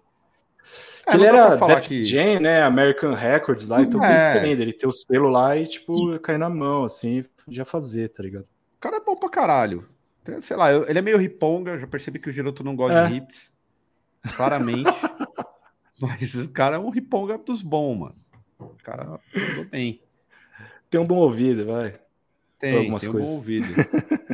E aí, ele já falar em bom ouvido e lembrar de boa propaganda, essa aqui vai para Maia. Maneskin, Maia que ama Maneskin, Nossa. a banda do momento que usou aí um, no, dos holofotes um casamento entre, entre integrantes. Vale tudo para aparecer. O Maneskin é o novo, o novo rock. Então, né? Cada rock tem o rock que merece. Ah, eu acho uma grande farsa. Tipo, eu acho ruim e farsante. Eu não sei o que falar dessa banda, além de que é ruim e é farsante. Tipo, eu não consigo nem ver como uma banda. Para mim parece uma boy band, só que não é vista como uma boy band porque os integrantes tocam instrumentos. Gente, mas Só esse lance aí é uma coisa que sempre teve. Vocês pegarem para lembrar aquele, aquele ah, aquela dupla lá, Tatu, é daquela do. Ah, do feiticeiro. Não lembro o nome da música. Enfim. Só tem essa também. É, só tem essa. É, é isso? Ah, tá. Enfim, é, eu lembro que quando eu tava no, no colegial, aí, tipo, todo mundo falava assim, ah, elas são lésbicas, que não sei o que, elas são casal, blá blá blá, e no final das contas elas nem eram casal porra nenhuma. É, o, aquela banda do que é, que é, que é uma batera, como que é o nome mesmo? White Stripes. White Stripes? É, White Stripes. É, que então, falavam que eles eram, eles eram casados, ou eles eram irmãos, alguma coisa assim, eu não lembro, mas é. eu sei que não era tudo mentira. É, é mas eu não lembro do que, que era. Na mídia, mas na real. É, então, alguma coisa casados, falavam. Algo assim. Tatu, é. ó, já tô falando aqui, ó. Tatu, é. all the things she said. É isso? É, é isso. É isso. É, mas ali ainda até tipo, era um pouco mais nos moldes de cantor pop e tal. E o Maneskin meio que as pessoas levam a sério, como se fosse uma banda de tipo amigos que se reuniram e fizeram uma banda. Sendo que, nossa, você vê o show e é uma coisa completamente é, montada. Assim, não, não, tem, não tem autenticidade nenhuma, assim, não tem espontaneidade nenhuma o negócio. Você enjoa em quatro minutos e o som é ruim. Me lembra muito o live. Lembra do live? Que o vocalista tinha trancinha. Ele era careca, mas ele tinha uma trancinha até a cintura quando ele cortou o cabelo? Porra! Tá, depois eu vou fazer um acrescentar aí um. É isso, é o mesmo som do live. Só que o live ainda é um pouco autêntico. Claramente ele é um o latino com. Lembra que o latino tinha? Não, se ele é careca e tem uma trancinha, ou ele segue a escola Derico de carecas com trancinha, ou ele é um mono Hare Krishna, porque todo Hare Krishna é, é careca é e tem um rabicó aqui. É verdade. E ainda teve isso ali que o Ramon falou. Agora o Tom Morello participou de uma música deles. Aí para mim foi também tipo, é. não, gente, aí não, aí não dá. Aí não dá. Tom Morello aí escancara a farsa. A farsa dele, dele como um grande revolucionário. É. Que é dose. Revolucionário da CIA agora. É dose, é dose. Ai, caralho. É bem dose. Agora, falar em revolucionário, Maneskin, o caralho, queria saber aqui, você, vocês acham que o, o Maneskin é Red Pill ou Blue Pill? Queria ir. Ô, Giroto, você como um rockista, você é um Blue Pill ou um Red Pill? Ah, eu acho que, pelo ponto de vista da, da galera, eu acho que eu sou Blue Pill, né? Eu sou beta. Não sei. Nossa, é, tipo... eu fico tão puta dessa galera idiota que não entendeu Matrix vai ficar pegando é, tá ligado? Madrid, sabe? Porque eles, eles não entenderam absolutamente nada o que, que é a Red Pill, o que que... Nossa, ai, sério, dá, dá um asco. Sim. E aí, agora que o Giroto falou que é beta, eu nem me lembro mais onde eu vi isso, porque tá ficando uma coisa assim tão fora de controle que agora tem a hierarquia, né? Tipo, ah, o macho alfa no topo, o macho é. beta. Aí tem o Sigma, ah, que é não. O, se Puta. encaixa na hierarquia é porque ele está fora do sistema. É o rebelde? Ai, isso é o rebelde. É o rebelde, é isso aí. Como vocês viram o, final, o, o, fim do Xamã aí? Que rolou do confessório mandando essa, do tipo, que o cara não é Red Pill, Blue Pill. Como que vocês viram essa? Mais uma banda que, pô, pra, pra mim, desculpa, isso é um delay, cara. É delay banda acabar por posicionamento político, na moral. Isso é 2016 pra caralho. O cara tá, acabou agora, e aí um. Enfim. Não dá para falar muito do, do confessório, porque, assim, nos bastidores, o que eu sei não são coisas muito agradáveis sobre o comportamento em palco, caralho. Então não vou opinar porque não conheço camarada. Mas, porra, achei. Entendi tudo que o Mariucci falou. E eu entendo pra caralho ele. Ah, mas esse quando o cara soltou essa aí, eu já falei, puta. Hã? Não entendi. Deveria, acho que deveriam ter metido o pé nele e continuado a banda, foda-se. Tipo, é a maioria que... da banda não concorda é. com ele. Ele que é o problemático, sai fora. Conservatório, boa.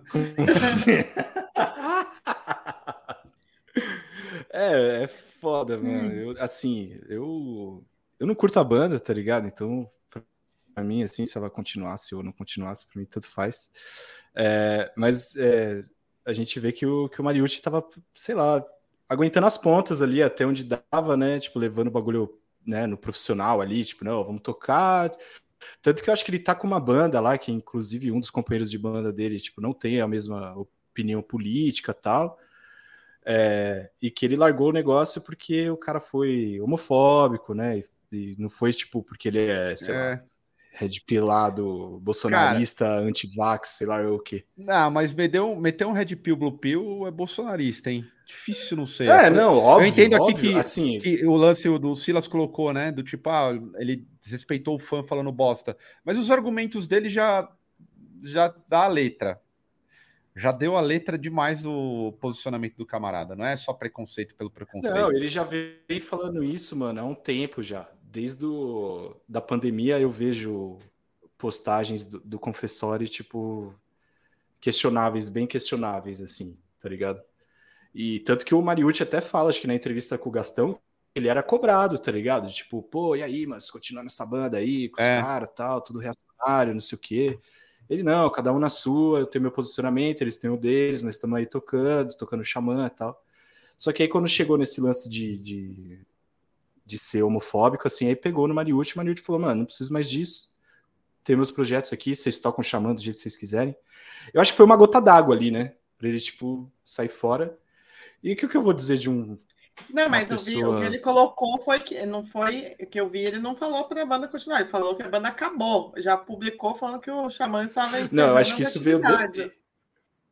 Eu acho que isso veio depois. Eu acho que isso veio depois. Ele anunciou a saída e aí o Xamã falou ah, assim: a gente tá. vai cumprir os compromissos e aí a banda acaba. Né? Ah, entendi. Uh, então, assim. É, Aqui, ó. Lá, deve ser difícil, mano, tá conviver, tipo. É, então, não já faz sabia. um tempo já. É, já faz um tempo que, que eu já tinha visto postagens, tipo, bem, bem zoada do cara, assim, tá ligado? Assim, então, sei lá, agora, tipo, você vê um cara dessa idade falando de Blue, Blue Pill, Red Pill, porque eu comecei a curtir Black Sabbath e os caras eram roqueiros de verdade. Ele mete o bagulho de macho palco. alfa, né? É, mano. Ele mete meio que eu sou o alfa. Porra, acho muito cafona, velho. Ô, oh, eu tenho 41 velho. anos, isso aí de uns cidadãos mais velho. Nossa, dá, dá uma vergonha, hein? Mas assim, o, o, o, da mesma forma que o Giroto, eu não sou fã desse tipo de som e tal, mas eu sempre acho é, meio é, fico chateado quando as bandas acabam e tal. Eu acho que deveriam ter tirado ele e continuado com a banda, e não ter encerrado. Porque, é que a gente não sabe não, como quando... tá ali, né? Mas sabe o que, que eu acho que rola, é que Natália? Nesse caso aí, imagina se é. esse maluco vai processar o Mariucci, a puta que pariu. Puta, mó canseira por é. nada. Imagina, é. baita canseira para o cara fazer no ano, sei lá, vai, vou chutar alto, hein? Vou aqui, ó, vou dar um, um voleio no, no cachê desses caras. Tipo, para fazer no ano individualmente, cada um 9 mil reais. E aguentar é. uns malas enchendo o saco. Porra, não dá. É melhor parar mesmo. É, é, Mariucci vai lá, toca um baixo, faz uma aula de jiu-jitsu, cuida da família, bem melhor. Faz umas videoaulas aí e tal, sei lá. Eu fiquei um pouco surpreso. Assim, eu nunca acompanhei o Xamã, para ser sincero. Mas me chamou a atenção a carga da treta. Nem, eu, eu não, não, sabia que o Confessório tinha essas, essas tiradas. E para mim é meio que quase que um marco no meio da galera do heavy metal melódico. Assim, eu não espero nada diferente deles. Até me surpreenderia esse meio assim, tipo, nocturnal. É, Xamã, me surpreenderia algumas posições um pouco mais progressistas por parte dos músicos, não do, do pessoal, uhum. do fã. Fã já vejo diferente, até porque a treta se deu por isso, né? A treta se deu justamente no entrever entre fã, com, com fã, assim, que ele foi. Ô, oh, na moral, tá, vocês estão ligados, Carlos Piloto? Se colocar o Carlos Piloto, o moleque lá, o moleque conservador, o moleque tem 14 anos e parece uma socialite de 75 que ganha pensão militar, assim. E se colocar ele e o Carlos Piloto, um moleque de 14 anos, dá um belo debate. Eu, um cidadão de, sei lá, quase 50 anos com um moleque de 15, hein? Tem que. Podia ir nesses aí, podcasts aí, nos mesa Nossa, ia ser foda. Vai dar bom. Esse aí, esse eu assistiria. Nossa, muito é. bom. Idade mental parecida ali e tal, tá tudo certo. É, até passando já desse, desse tema, indo para um tema que acho que surpreendeu todo mundo, já voltando até o começo do Drops na fala da Maia, que foi o 8 de janeiro, que desencadeou, tipo assim, a gente viu materializada efetivamente a destruição dessa galera muito louca de extrema-direita. É...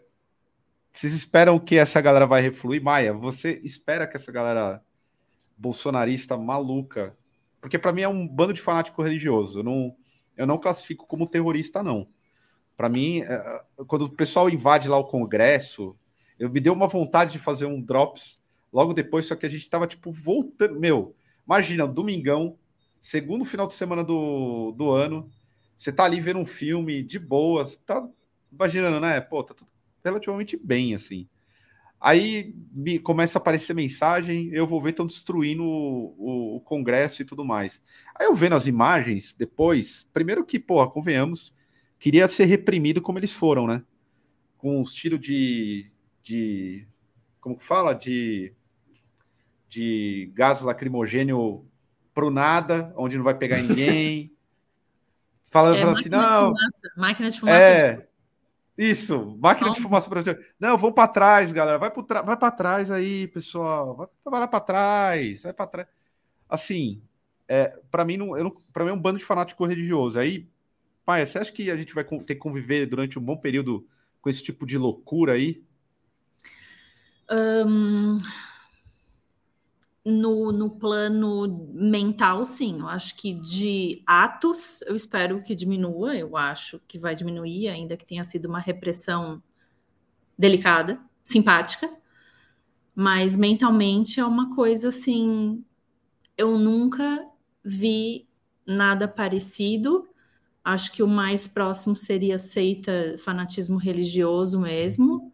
É, me lembrou só assim um, uma passagem muito rápida do, do James Hetfield falando que ele tinha muito pesadelo quando ele era criança, porque os pais dele eram de uma seita religiosa bem uh, rígida, que não podia ir no médico. E aí ele tinha pesadelo porque quando ele tinha que ir no culto, domingo de manhã, ou sei lá, quando eles tinham que ir na igreja, tinha uns meninos que tinham quebrado o braço e aí o braço, o osso calcificou e a criança tinha tipo o braço virado para trás, assim, porque não foi no médico, era todo mundo meio deformado, assim, ele tinha sonhos, tal.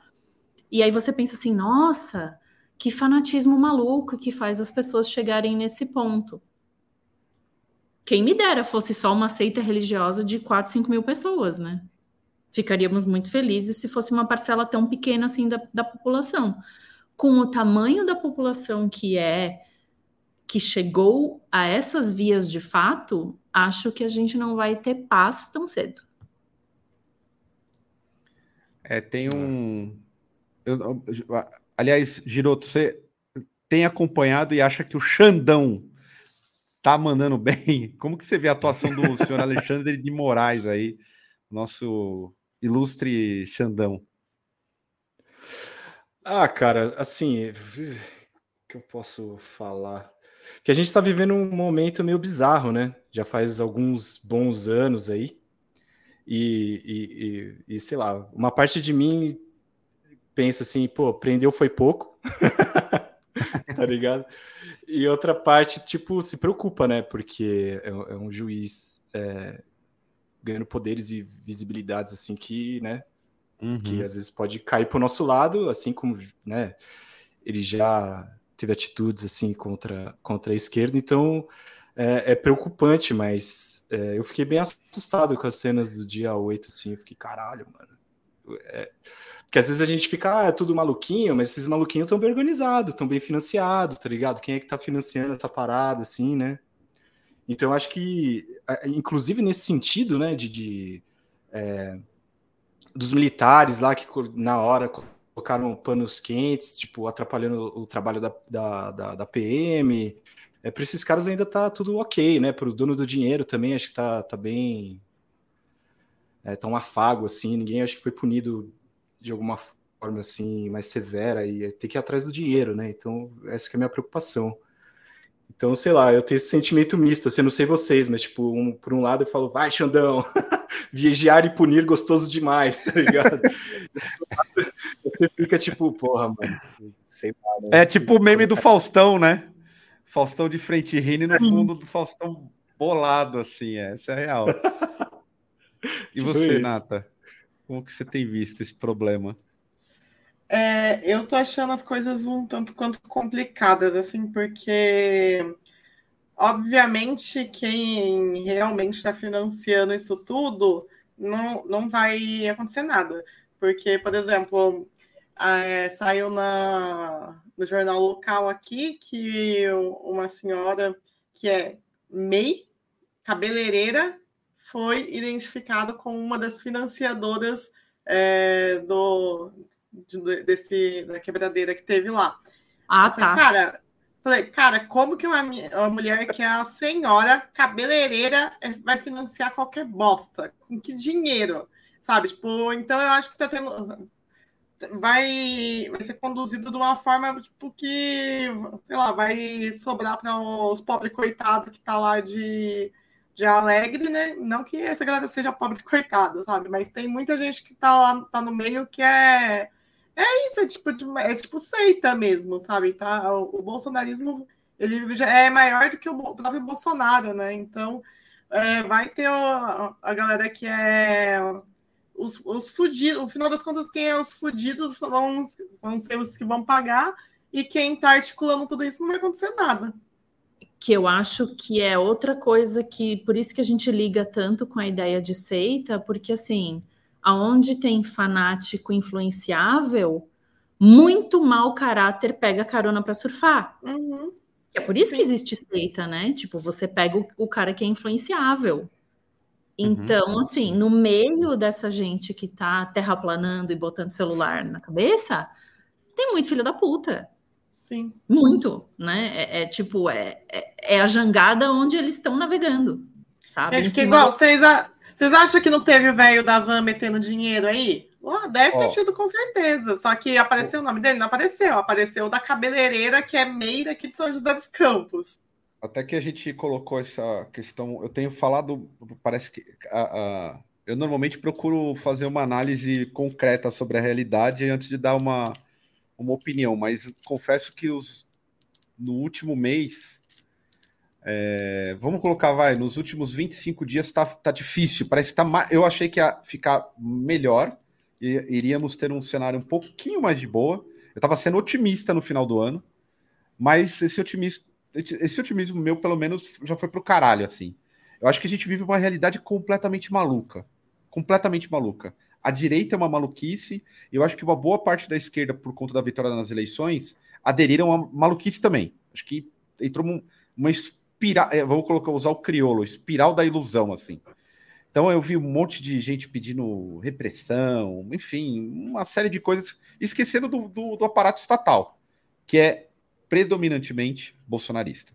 Então, assim, é. É, eu tô com, a, com o Giroto quando ele fala que é o bagulho do Xandão, né? Vigiar e punir. Eu é. acho que é válido, só que ao mesmo tempo eu sei que ele só vai. Não vai dar em nada. Já tá, já tá dando indícios que cada um que foi preso vai para o seu estado, vai ser julgado de acordo com a, o juiz estadual e coisa do tipo. E ele, o, o Alexandre de Moraes, abriu um precedente para que juiz de pequenas regiões atuem de forma tão arbitrária tal qual. É, que é o que o Xandão tem feito, assim. A gente pode vibrar, achar massa, porque é o que o pessoal mais cobra do, dessa ala maluca bolsonarista. Maluca não, esses fanáticos. Para mim, eu classifico bolsonarismo como uma seita religiosa, quase. Tipo, fanáticos religiosos. Então, assim, é, o que eu vejo é que o Alexandre de Moraes abriu um precedente absurdo, do tipo, eu não consigo bater palma para ele, não consigo mesmo, assim, acho um um absurdo. Aliás, tem, um, tem dois vídeos que eu queria recomendar, o pessoal que está no chat. Eu vou colocar que são dois debates que tem um está na TV 247. Vou deixar no chat aqui. É, João César de Castro Rocha. Eu coloquei terrorismo não seria possível sem a Jovem Pan. É um papo muito bom que o cara ele, ele pega e basicamente classifica em várias dimensões o que, que é o bolsonarismo de fato. Acho que são colocações importantes. E uma discussão que teve recentemente sobre o debate acerca da liberdade de expressão do Glenn Greenwald com o Celso Rocha. E por que, que esse debate está em voga? Porque o, o Glenn tem sido acusado de ter virado a casaca, né? É, ele já estava sendo acusado assim nas eleições é, dos entre democratas e republicanos é, lá nos Estados Unidos. Só que eu vi esse debate e as considerações do Glenn são muito válidas, muito válidas, principalmente no que se refere ao Estado de Direito. É, que toda pessoa que foi acusada, igual a gente tem um monte de maluco aí, está sendo processado e só quero deixar muito claro: esse bando de arruaceiro vagabundo tem que. Quem depredou a puta que pariu, e eu não estou defendendo a vidraça de porra nenhuma, mas quem destruiu o patrimônio público ali, é, do tipo obras importantes, tem que ser punido. Vou dizer mais, com o rigor da lei. Eu estou falando isso, que é uma contradição tremenda, mas eu acho que tem que ser punido no rigor da lei. Mas tem que ter direito à defesa e a puta que pariu. Pronto, ponto final. Senão a gente perde um pouco a linha. Todo mundo tem que ter o direito. A gente não estava advogando há pouco tempo quando o Lula estava preso, que ele deveria ter um julgamento de acordo, o mesmo serve para os demais. Então, acho que é, é aí que vira o problema do, do Alexandre de, de Moraes, assim. Eu tenho, tô vendo até aqui a galera falando alguma coisa sobre, deixa eu ver, tudo é, tá, eu não, não sou a favor da terceirização desse problema do bolsonarismo na mão do, do Xandão. Até porque acho que aqui a gente tem ampla maioria de esquerda. É, nós somos inimigos do Estado, né? Então, assim, e guardadas as devidas proporções, o, o, aparato estatal ele representa a burguesia e até onde eu sei, boa parte do pessoal que está no chat e segue o canal são pessoas que querem a mudança do sistema. Não é diferente, tão diferente assim, né, do, do ponto de vista mais generalista, daquilo que os bolsonaristas querem. Mas a verdade, o que eles querem é, um, é uma espécie de loucura e demagogia. Eles não querem é, modificar o sistema. Eles querem tirar o PT do poder e combater um comunismo que sequer existe. Mas eles querem af, é, aprofundar as contradições do capitalismo. E, a, e, se o Xandão tivesse agora fazendo o mesmo, fazendo o mesmo, com petistas, eles não advogariam, não advogariam em nenhum momento a favor da liberdade de expressão ou mesmo da, das liberdades individuais. Eles iam querer que toda a esquerda fosse para a cadeia. E é aí que surge esse sentimento que a gente quer que essa galera vai para a cadeia também, entendeu? Só que a, aqui tem um, um, paradoxo brutal, que nós sabemos como que funciona o, o, o sistema no, no, no, geral, e eles estão do lado dos bolsonaristas. O que eles querem agora é um pouco essa seita aí longe. Sei lá, acho que não é. É uma discussão bem complexa. É tipo, vou já introduzir um outro tema para a gente já e até finalizando, que já adiantou para caralho. O caso Americanas. Alguém aqui, Maia, você você tem cara de investidor, você girou, girou está com topete de investidor. Você está com topete de quem entra no New Bank ali e coloca uma, uma paradinha no, no New Invest. Maia, você viu o caso de 20 bilhões aí, mais de 20 bilhões das, das americanas, né? A gente tem tá vendo que o negócio vai ficar para eles foi o roubo. Primeiro que foi o roubo. Quem go... vocês tem uma galera aí, não sei se tem no chat. Quem defende bilionário vai tomar no cu, filho da puta. Quem gosta de defender bilionário, pega o livro do Lehman lá, vários que ele publicou, junta no calhamaço, senta e roda no cu. Porque... Na verdade, Caio, tá errado. Isso aí ó, é a conta que chegou de todo mundo que roubou o chocolate nas lojas americanas. Nossa, eu tinha pensado nisso, mano. Você, Porra, aí é foda roubou o chocolate nas lojas americanas. A culpa é sua, tá? Desse rombo aí. A culpa é sua. Você Mas aí, furtou lá um Maia, Kinder Bueno.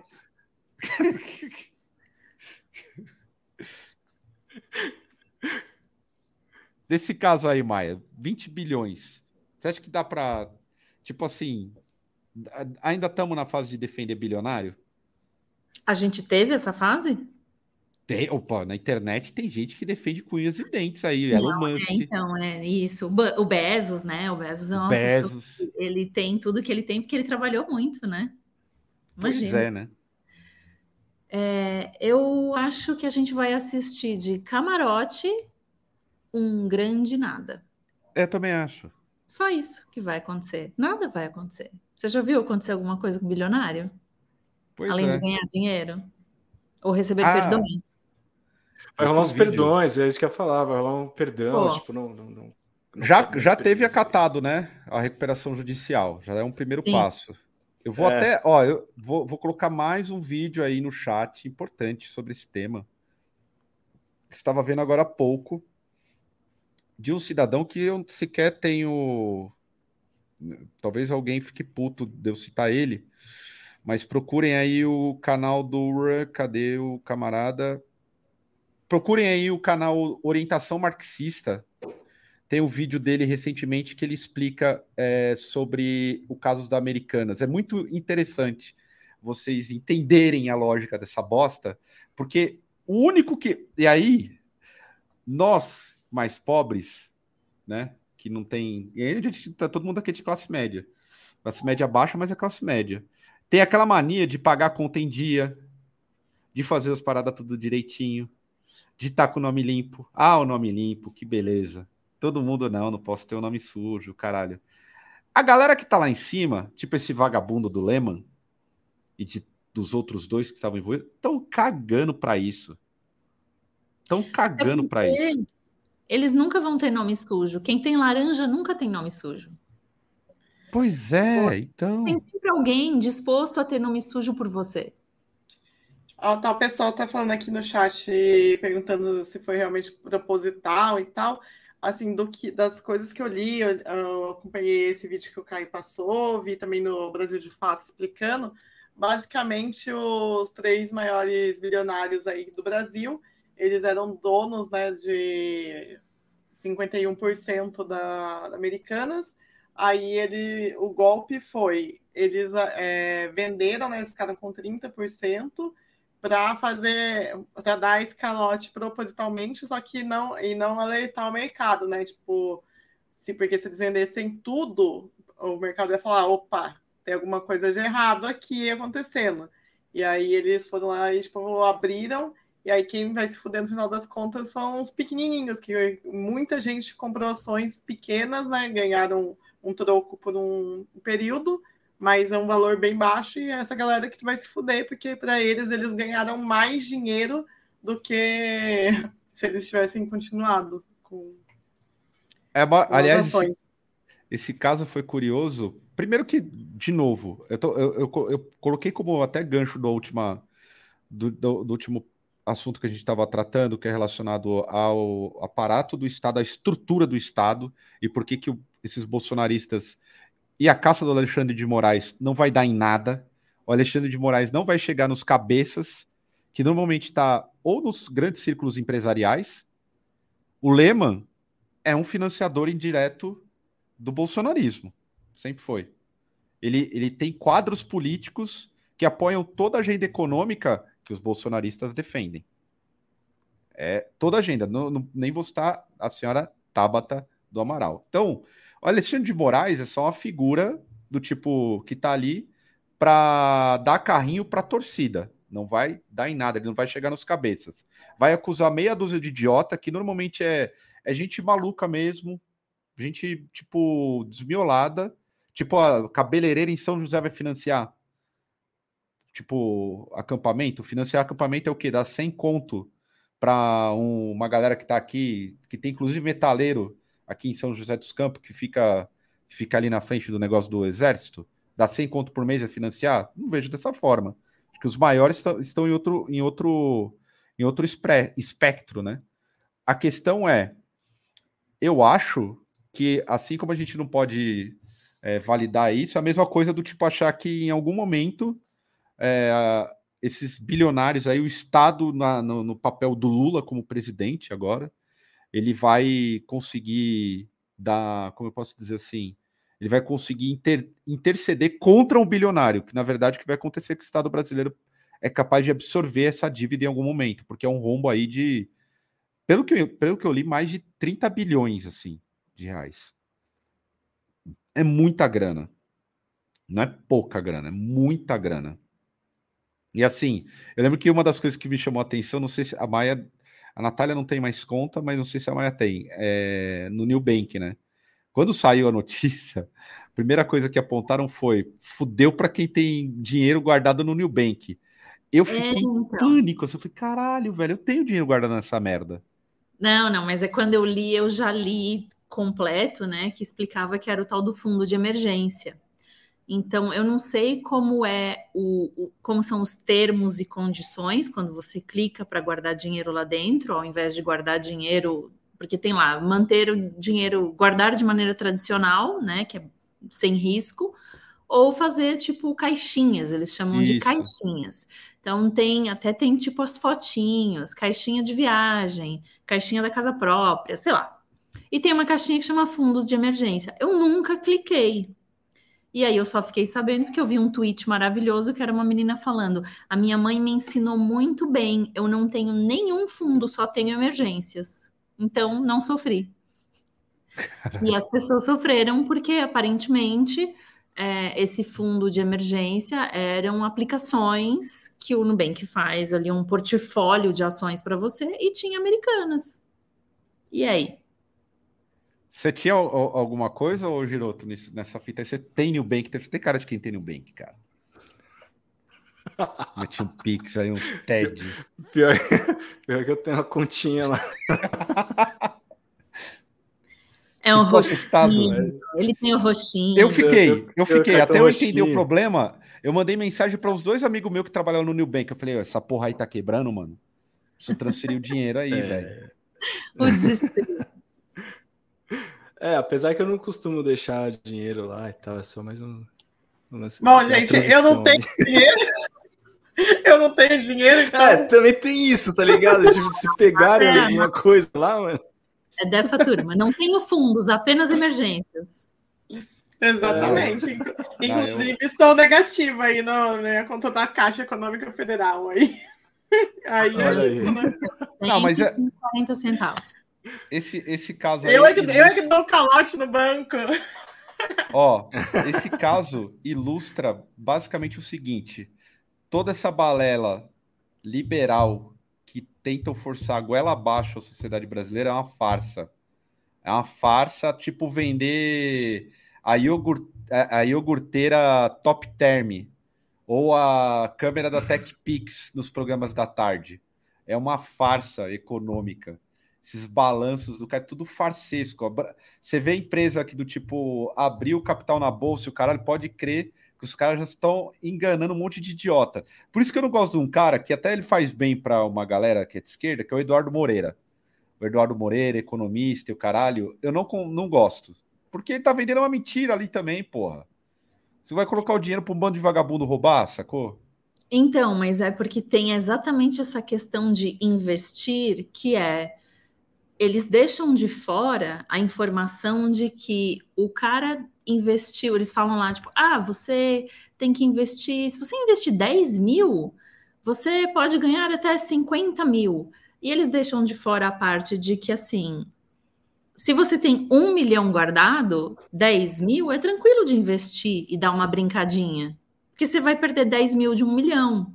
E aí o pobre otário que tem só 10 mil, literalmente só os 10 mil, ele vai lá e faz o quê? Investe os 10 mil. E toma no cu.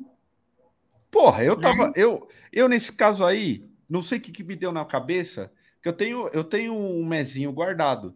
Aí eu falei, vou investir. Vou investir em alguma coisa. Aí eu comecei a olhar assim o prospecto dos bagulho. Do quanto que renderia, né? Ó, o pensamento do pobre é o seguinte: o meu foi, vou colocar uma grana aqui, mas em seis meses eu tenho que recuperar. E eu sei que não é assim, né? Porque normalmente é cinco anos. Aí eu olhei, pô, na moral, nenhum é válido. Gente, nenhum é válido. Vou, se olhar com atenção mesmo, pô, vamos aqui estudar. Eu tenho, vai, 3 mil reais. Em um ano, se eu pegar é, mil reais, porra, rendeu mil reais aí sem fazer nada, né? Mas quando você olha mesmo o problema dos investimentos, no geral, pô, você tem que estar tá muito desprendido da Sim. grana, assim. Muito mesmo, porque não, não. Ó, aqui falaram uma boa, o André colocou aqui, ó. É melhor jogar no bicho. Jogar no bicho é mais jogo. Não é ruim, não, não é todo ruim, não, porra. Nunca joguei no bicho. Eu, eu, que eu, não tenho, eu não tenho dinheiro, mas se eu tivesse algum dinheiro, eu entraria na escola Caio e Maia Melchers de empreendimentos, que é comprar eletrônicos e vender no Instagram depois. Mas a gente tá embaixo agora, né, Maia? A gente tá mal, embaixo gente. aqui. A gente Por tá favor, embaixo. hein? Tem um iPhone. O Caio tem um iPhone 13. O teu iPad também. Tem um iPad e eu tenho um Mac Mini. Intel. Ah, tem o Mac Tá difícil. Tô tentando vender um microfone aí. Faz um ano que eu tô tentando vender aí, um microfone. Aí, mano, tá todo mundo comprar um. Ninguém vende nada, velho. Tá foda, hein? Ajuda, ah, gente. Então, Ajuda então não tá rolando. É porque eu fico, eu fico pensando, porque se eu tivesse dinheiro, algum dinheiro para investir, eu ia comprar Muamba ia fazer um dinheiro, que ia render muito mais que ficar esperando o banco, o investimento retornar. Nada aqui, olha, eu tenho que rebater esse comentário aqui, porque até eu tô notando aqui do Breno Jorge, mas não sei o que, que é, Breno, aqui. Que eu fiz o bronzeamento artificial do ACM. Então, não é, hum, tem a luz aqui. Louco. Mas eu, eu, eu, sou moreninho, hein? Sou moreninho. Ai, Caio, você aí. pegou sol ontem. O Caio pega sol, já pega cor. É, eu sou um cara moreninho. De skate. Dei um pouco de skate aí. E aí, para fechar, uma notícia triste, né? A gente viu como vocês viram a situação dos Yanomamis, assim, que também pegou muito de surpresa, assim. Para mim, Sim. pegou de surpresa, mas não era nada dentro do previsto. Do, tipo, aliás, do, do previsto não. Eu talvez não tivesse dimensão que fosse uma coisa tão grave o quanto foram as políticas do Bolsonaro contra os povos indígenas, assim. Porque é, é chocante as imagens. Vocês imaginavam que estava nesse nível aí? Eu é, não eu, imaginava. Eu não, pode falar, Maia, desculpa. Uhum. É, eu não imaginava e depois eu me senti ingênua por não ter imaginado. E meio culpada por não ter imaginado, porque assim, depois que você vê, é meio óbvio que isso estava acontecendo. Eu acho que a gente só vai começar a ter dimensão do Brasil real é agora, porque tirando sigilos, tendo alguém que faça fiscalização real, agora a gente vai saber como que o Brasil está de verdade. A gente literalmente tirou a tampa do bueiro, só por enquanto. É, é uma boa, uma boa. Só isso. Boa, boa colocação. É, o, o meu sentimento foi meio que isso que a Nata falou, assim, de, de começar agora a realmente ver o resultado da destruição né, que o Bolsonaro fez. É, e que se você parar para ver, tipo, é desde a campanha, né? Quando ele fala que tipo, não vai ter um centímetro de terra para os indígenas e, e que é a vez do, dos garimpeiros e tudo mais, né? Ibama e CMBio, tipo, não vai ficar multando do jeito que ele falava lá e tal. E hoje a gente está vendo, tipo, é, acho que é quase um genocídio ali, né? Um povo inteiro, tipo, né? Largado, assim, né? A própria sorte, né? E uma situação, mano. Eu nem vi muito assim, cara, porque o pouco que eu vi eu fiquei bem impactado, tá ligado? Então, Sim, fiquei bem é impactado difícil, também. Assim, é. E é, é foda. Eu, eu, eu só queria fazer um comentário aqui em cima do comentário do Rafael Trindade, que colocou que os líderes indígenas estavam alertando desde o início do governo do Bolsonaro sobre essa situação. Sim. E aí, outra pessoa que achei, André falou que isso já vinha desde é, a época do Temer. É, só que uma coisa que eu gostaria de, de comentar em cima desses comentários é que a gente não fica sabendo dessas coisas porque a grande mídia volto a bater na tecla. A grande mídia que, mesmo que ficam agora se colocando, entre aspas, contra o Bolsonaro, defende a agenda neoliberal. E dentro da agenda neoliberal também está o entreguismo aí do, das reservas e tudo mais. E aí essa, a gente não ficou sabendo porque não teve cobertura. Agora teve a cobertura porque foi o próprio Lula que foi lá pessoalmente ver o que estava acontecendo e aí o, Lula que chamou a imprensa e, tipo, fez todo esse, esse escarcel. Então, se, é, como foi dito que os líderes indígenas já estavam alertando sobre essa situação, aí a gente bota na conta da, da grande mídia também que não noticiou essa questão, não deu espaço para as denúncias.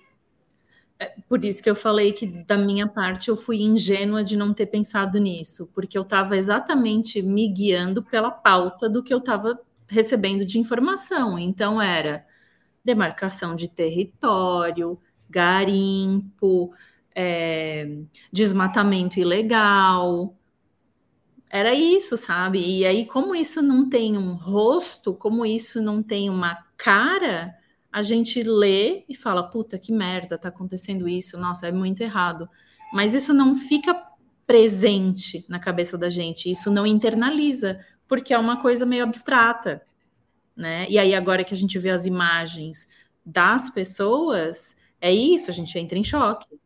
A gente não quer ver. Ixi, acho que a Maia hum, sem caiu? clicou no, no errado. A Maia, acho que ela clicou, clicou no errado. Ela foi mutar e... De... É, é. Não, mas eu, eu achei chocante, assim, realmente é, esse...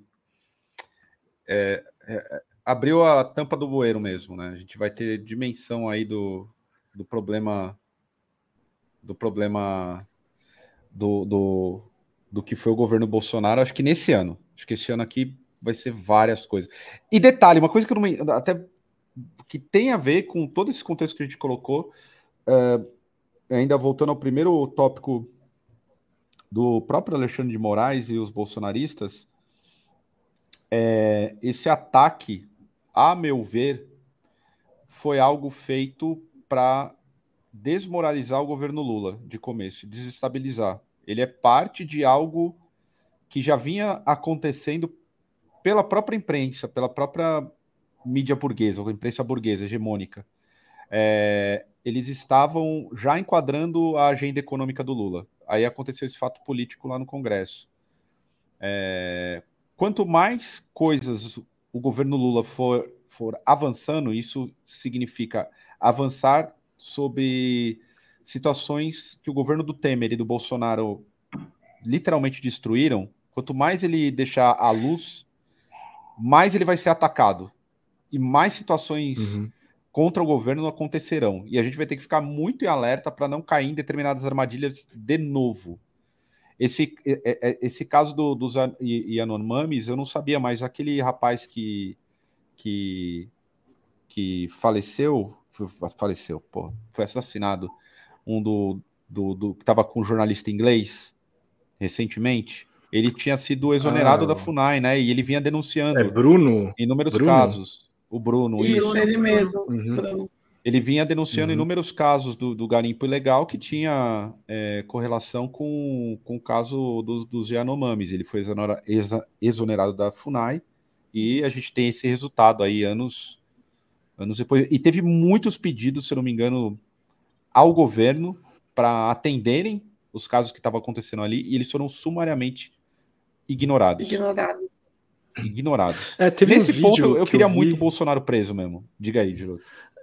Não, não, que eu ia falar que eu vi um vídeo de uma, uma mulher que era uma liderança indígena, eu não vou lembrar o nome dela, mas é, na época que o Rodrigo Maia era presidente da Câmara, assim, e ela lá, tipo, falando, tá ligado? Pô, os garimpeiros estão colando, tipo, tá foda, tá ligado? Nosso povo tá sob ameaça, não sei o quê, mas ficou por isso mesmo, né? Então, acho que até o Ivan Valente está no, no vídeo, assim, ouvindo e tal. É, mas, enfim, né? É, a maioria no Congresso, tipo, não, não, não escutou nenhuma das denúncias, assim. Né? É uma situação... Então, eu espero que isso agora tenha uma... que reverta de alguma forma, né? A própria postura do, do Lula e, e aí com, com isso, tipo, leva a mídia para lá e aí todo mundo fica sabendo. Então, tipo, né? É um começo, assim, né?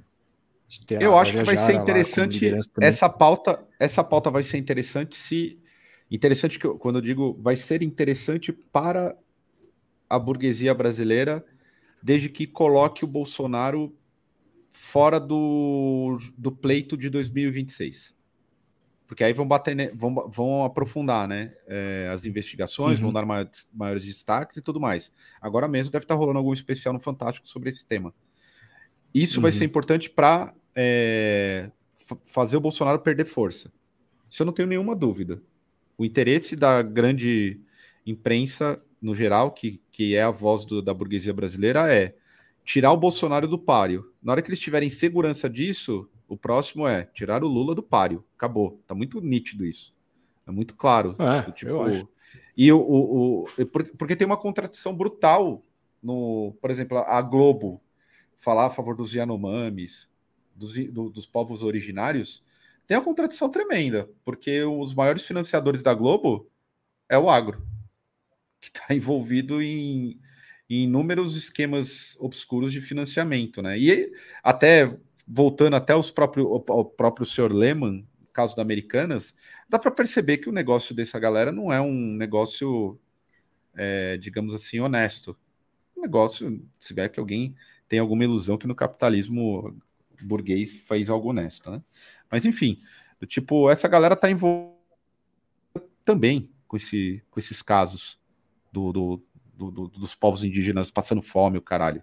Aí a contradição da hum. Globo, como que ela vai propagar, fazer a propaganda do, do, do, do agro, com o agro indiretamente atingindo os povos que na, na agenda programática deles de diversidade está ali. Porque você olha o programa da manhã do, da Globo, que é o. O Globo Rural? Tem... Não. Globo Rural, é. Um pro... É um programa semanal. Como que é? Aquele que tem a. Porra. É, é, tipo esses programas de madame que não tem nada a fazer, que era da Fátima da, Bernardes. Ou da Patrícia Poeta lá. Ah, é não sei o que lá, é de casa, é de casa. É de casa. Aí tem um bagulho indígena assim atrás.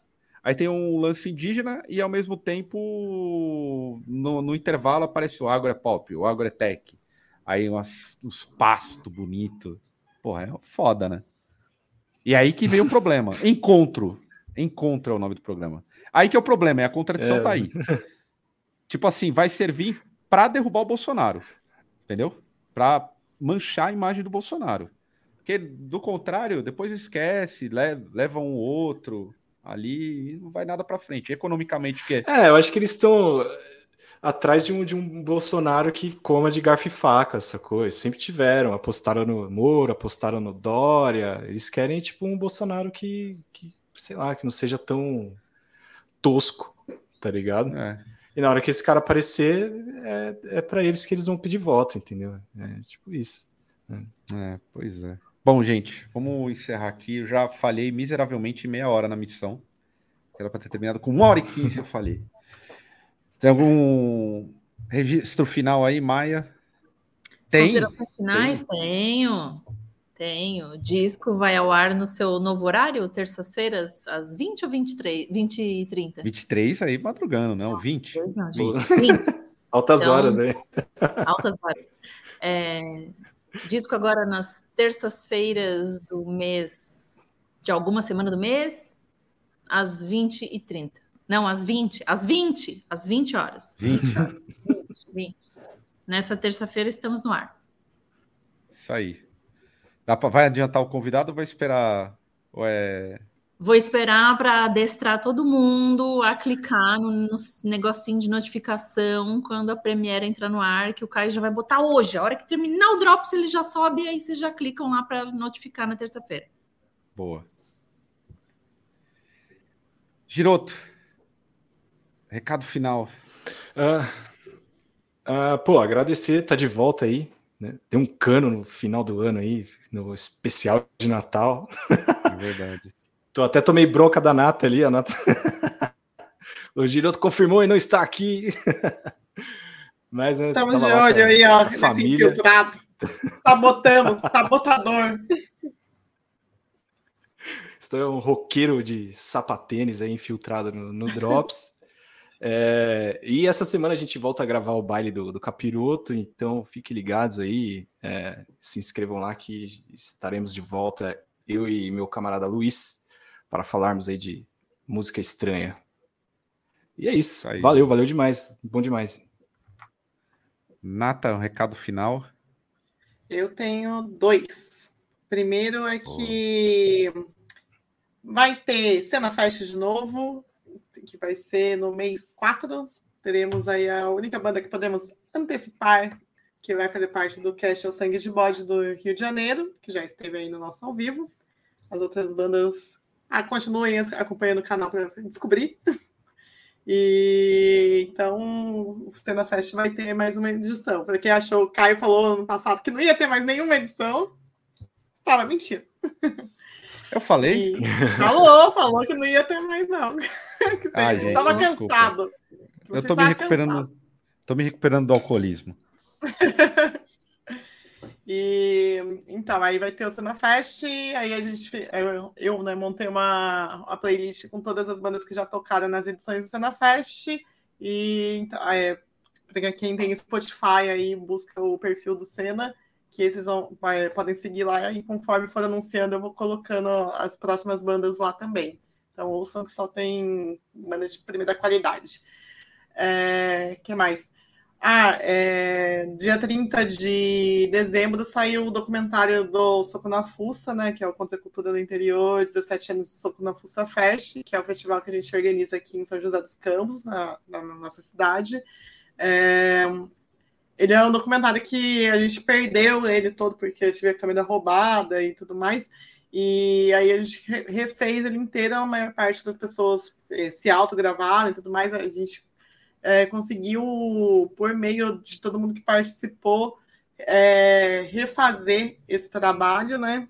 Até agradecer a Maia que filmou o Léo aí do Surra, colaboradora. E aí, quem quiser assistir, está disponível no canal do Soco na Fuça, só buscar Soco na Fuça Fest aí no Google, vocês acham.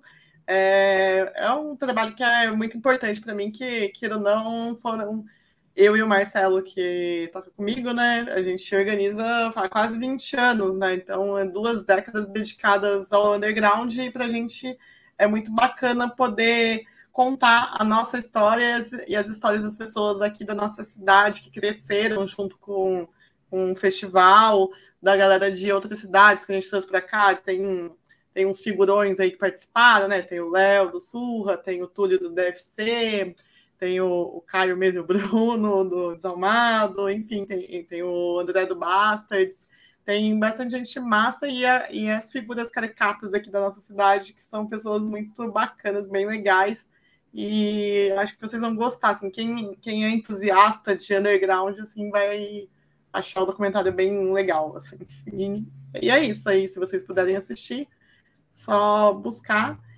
E Cena Fest vai ter. E se você também não for inscrito no canal, se inscreve aí e seja um membro apoiador. Sempre bom lembrar, porque é com esse valor que a gente vai recuperar. Inclusive, a câmera que foi roubada era do Senna. Aí eu tô.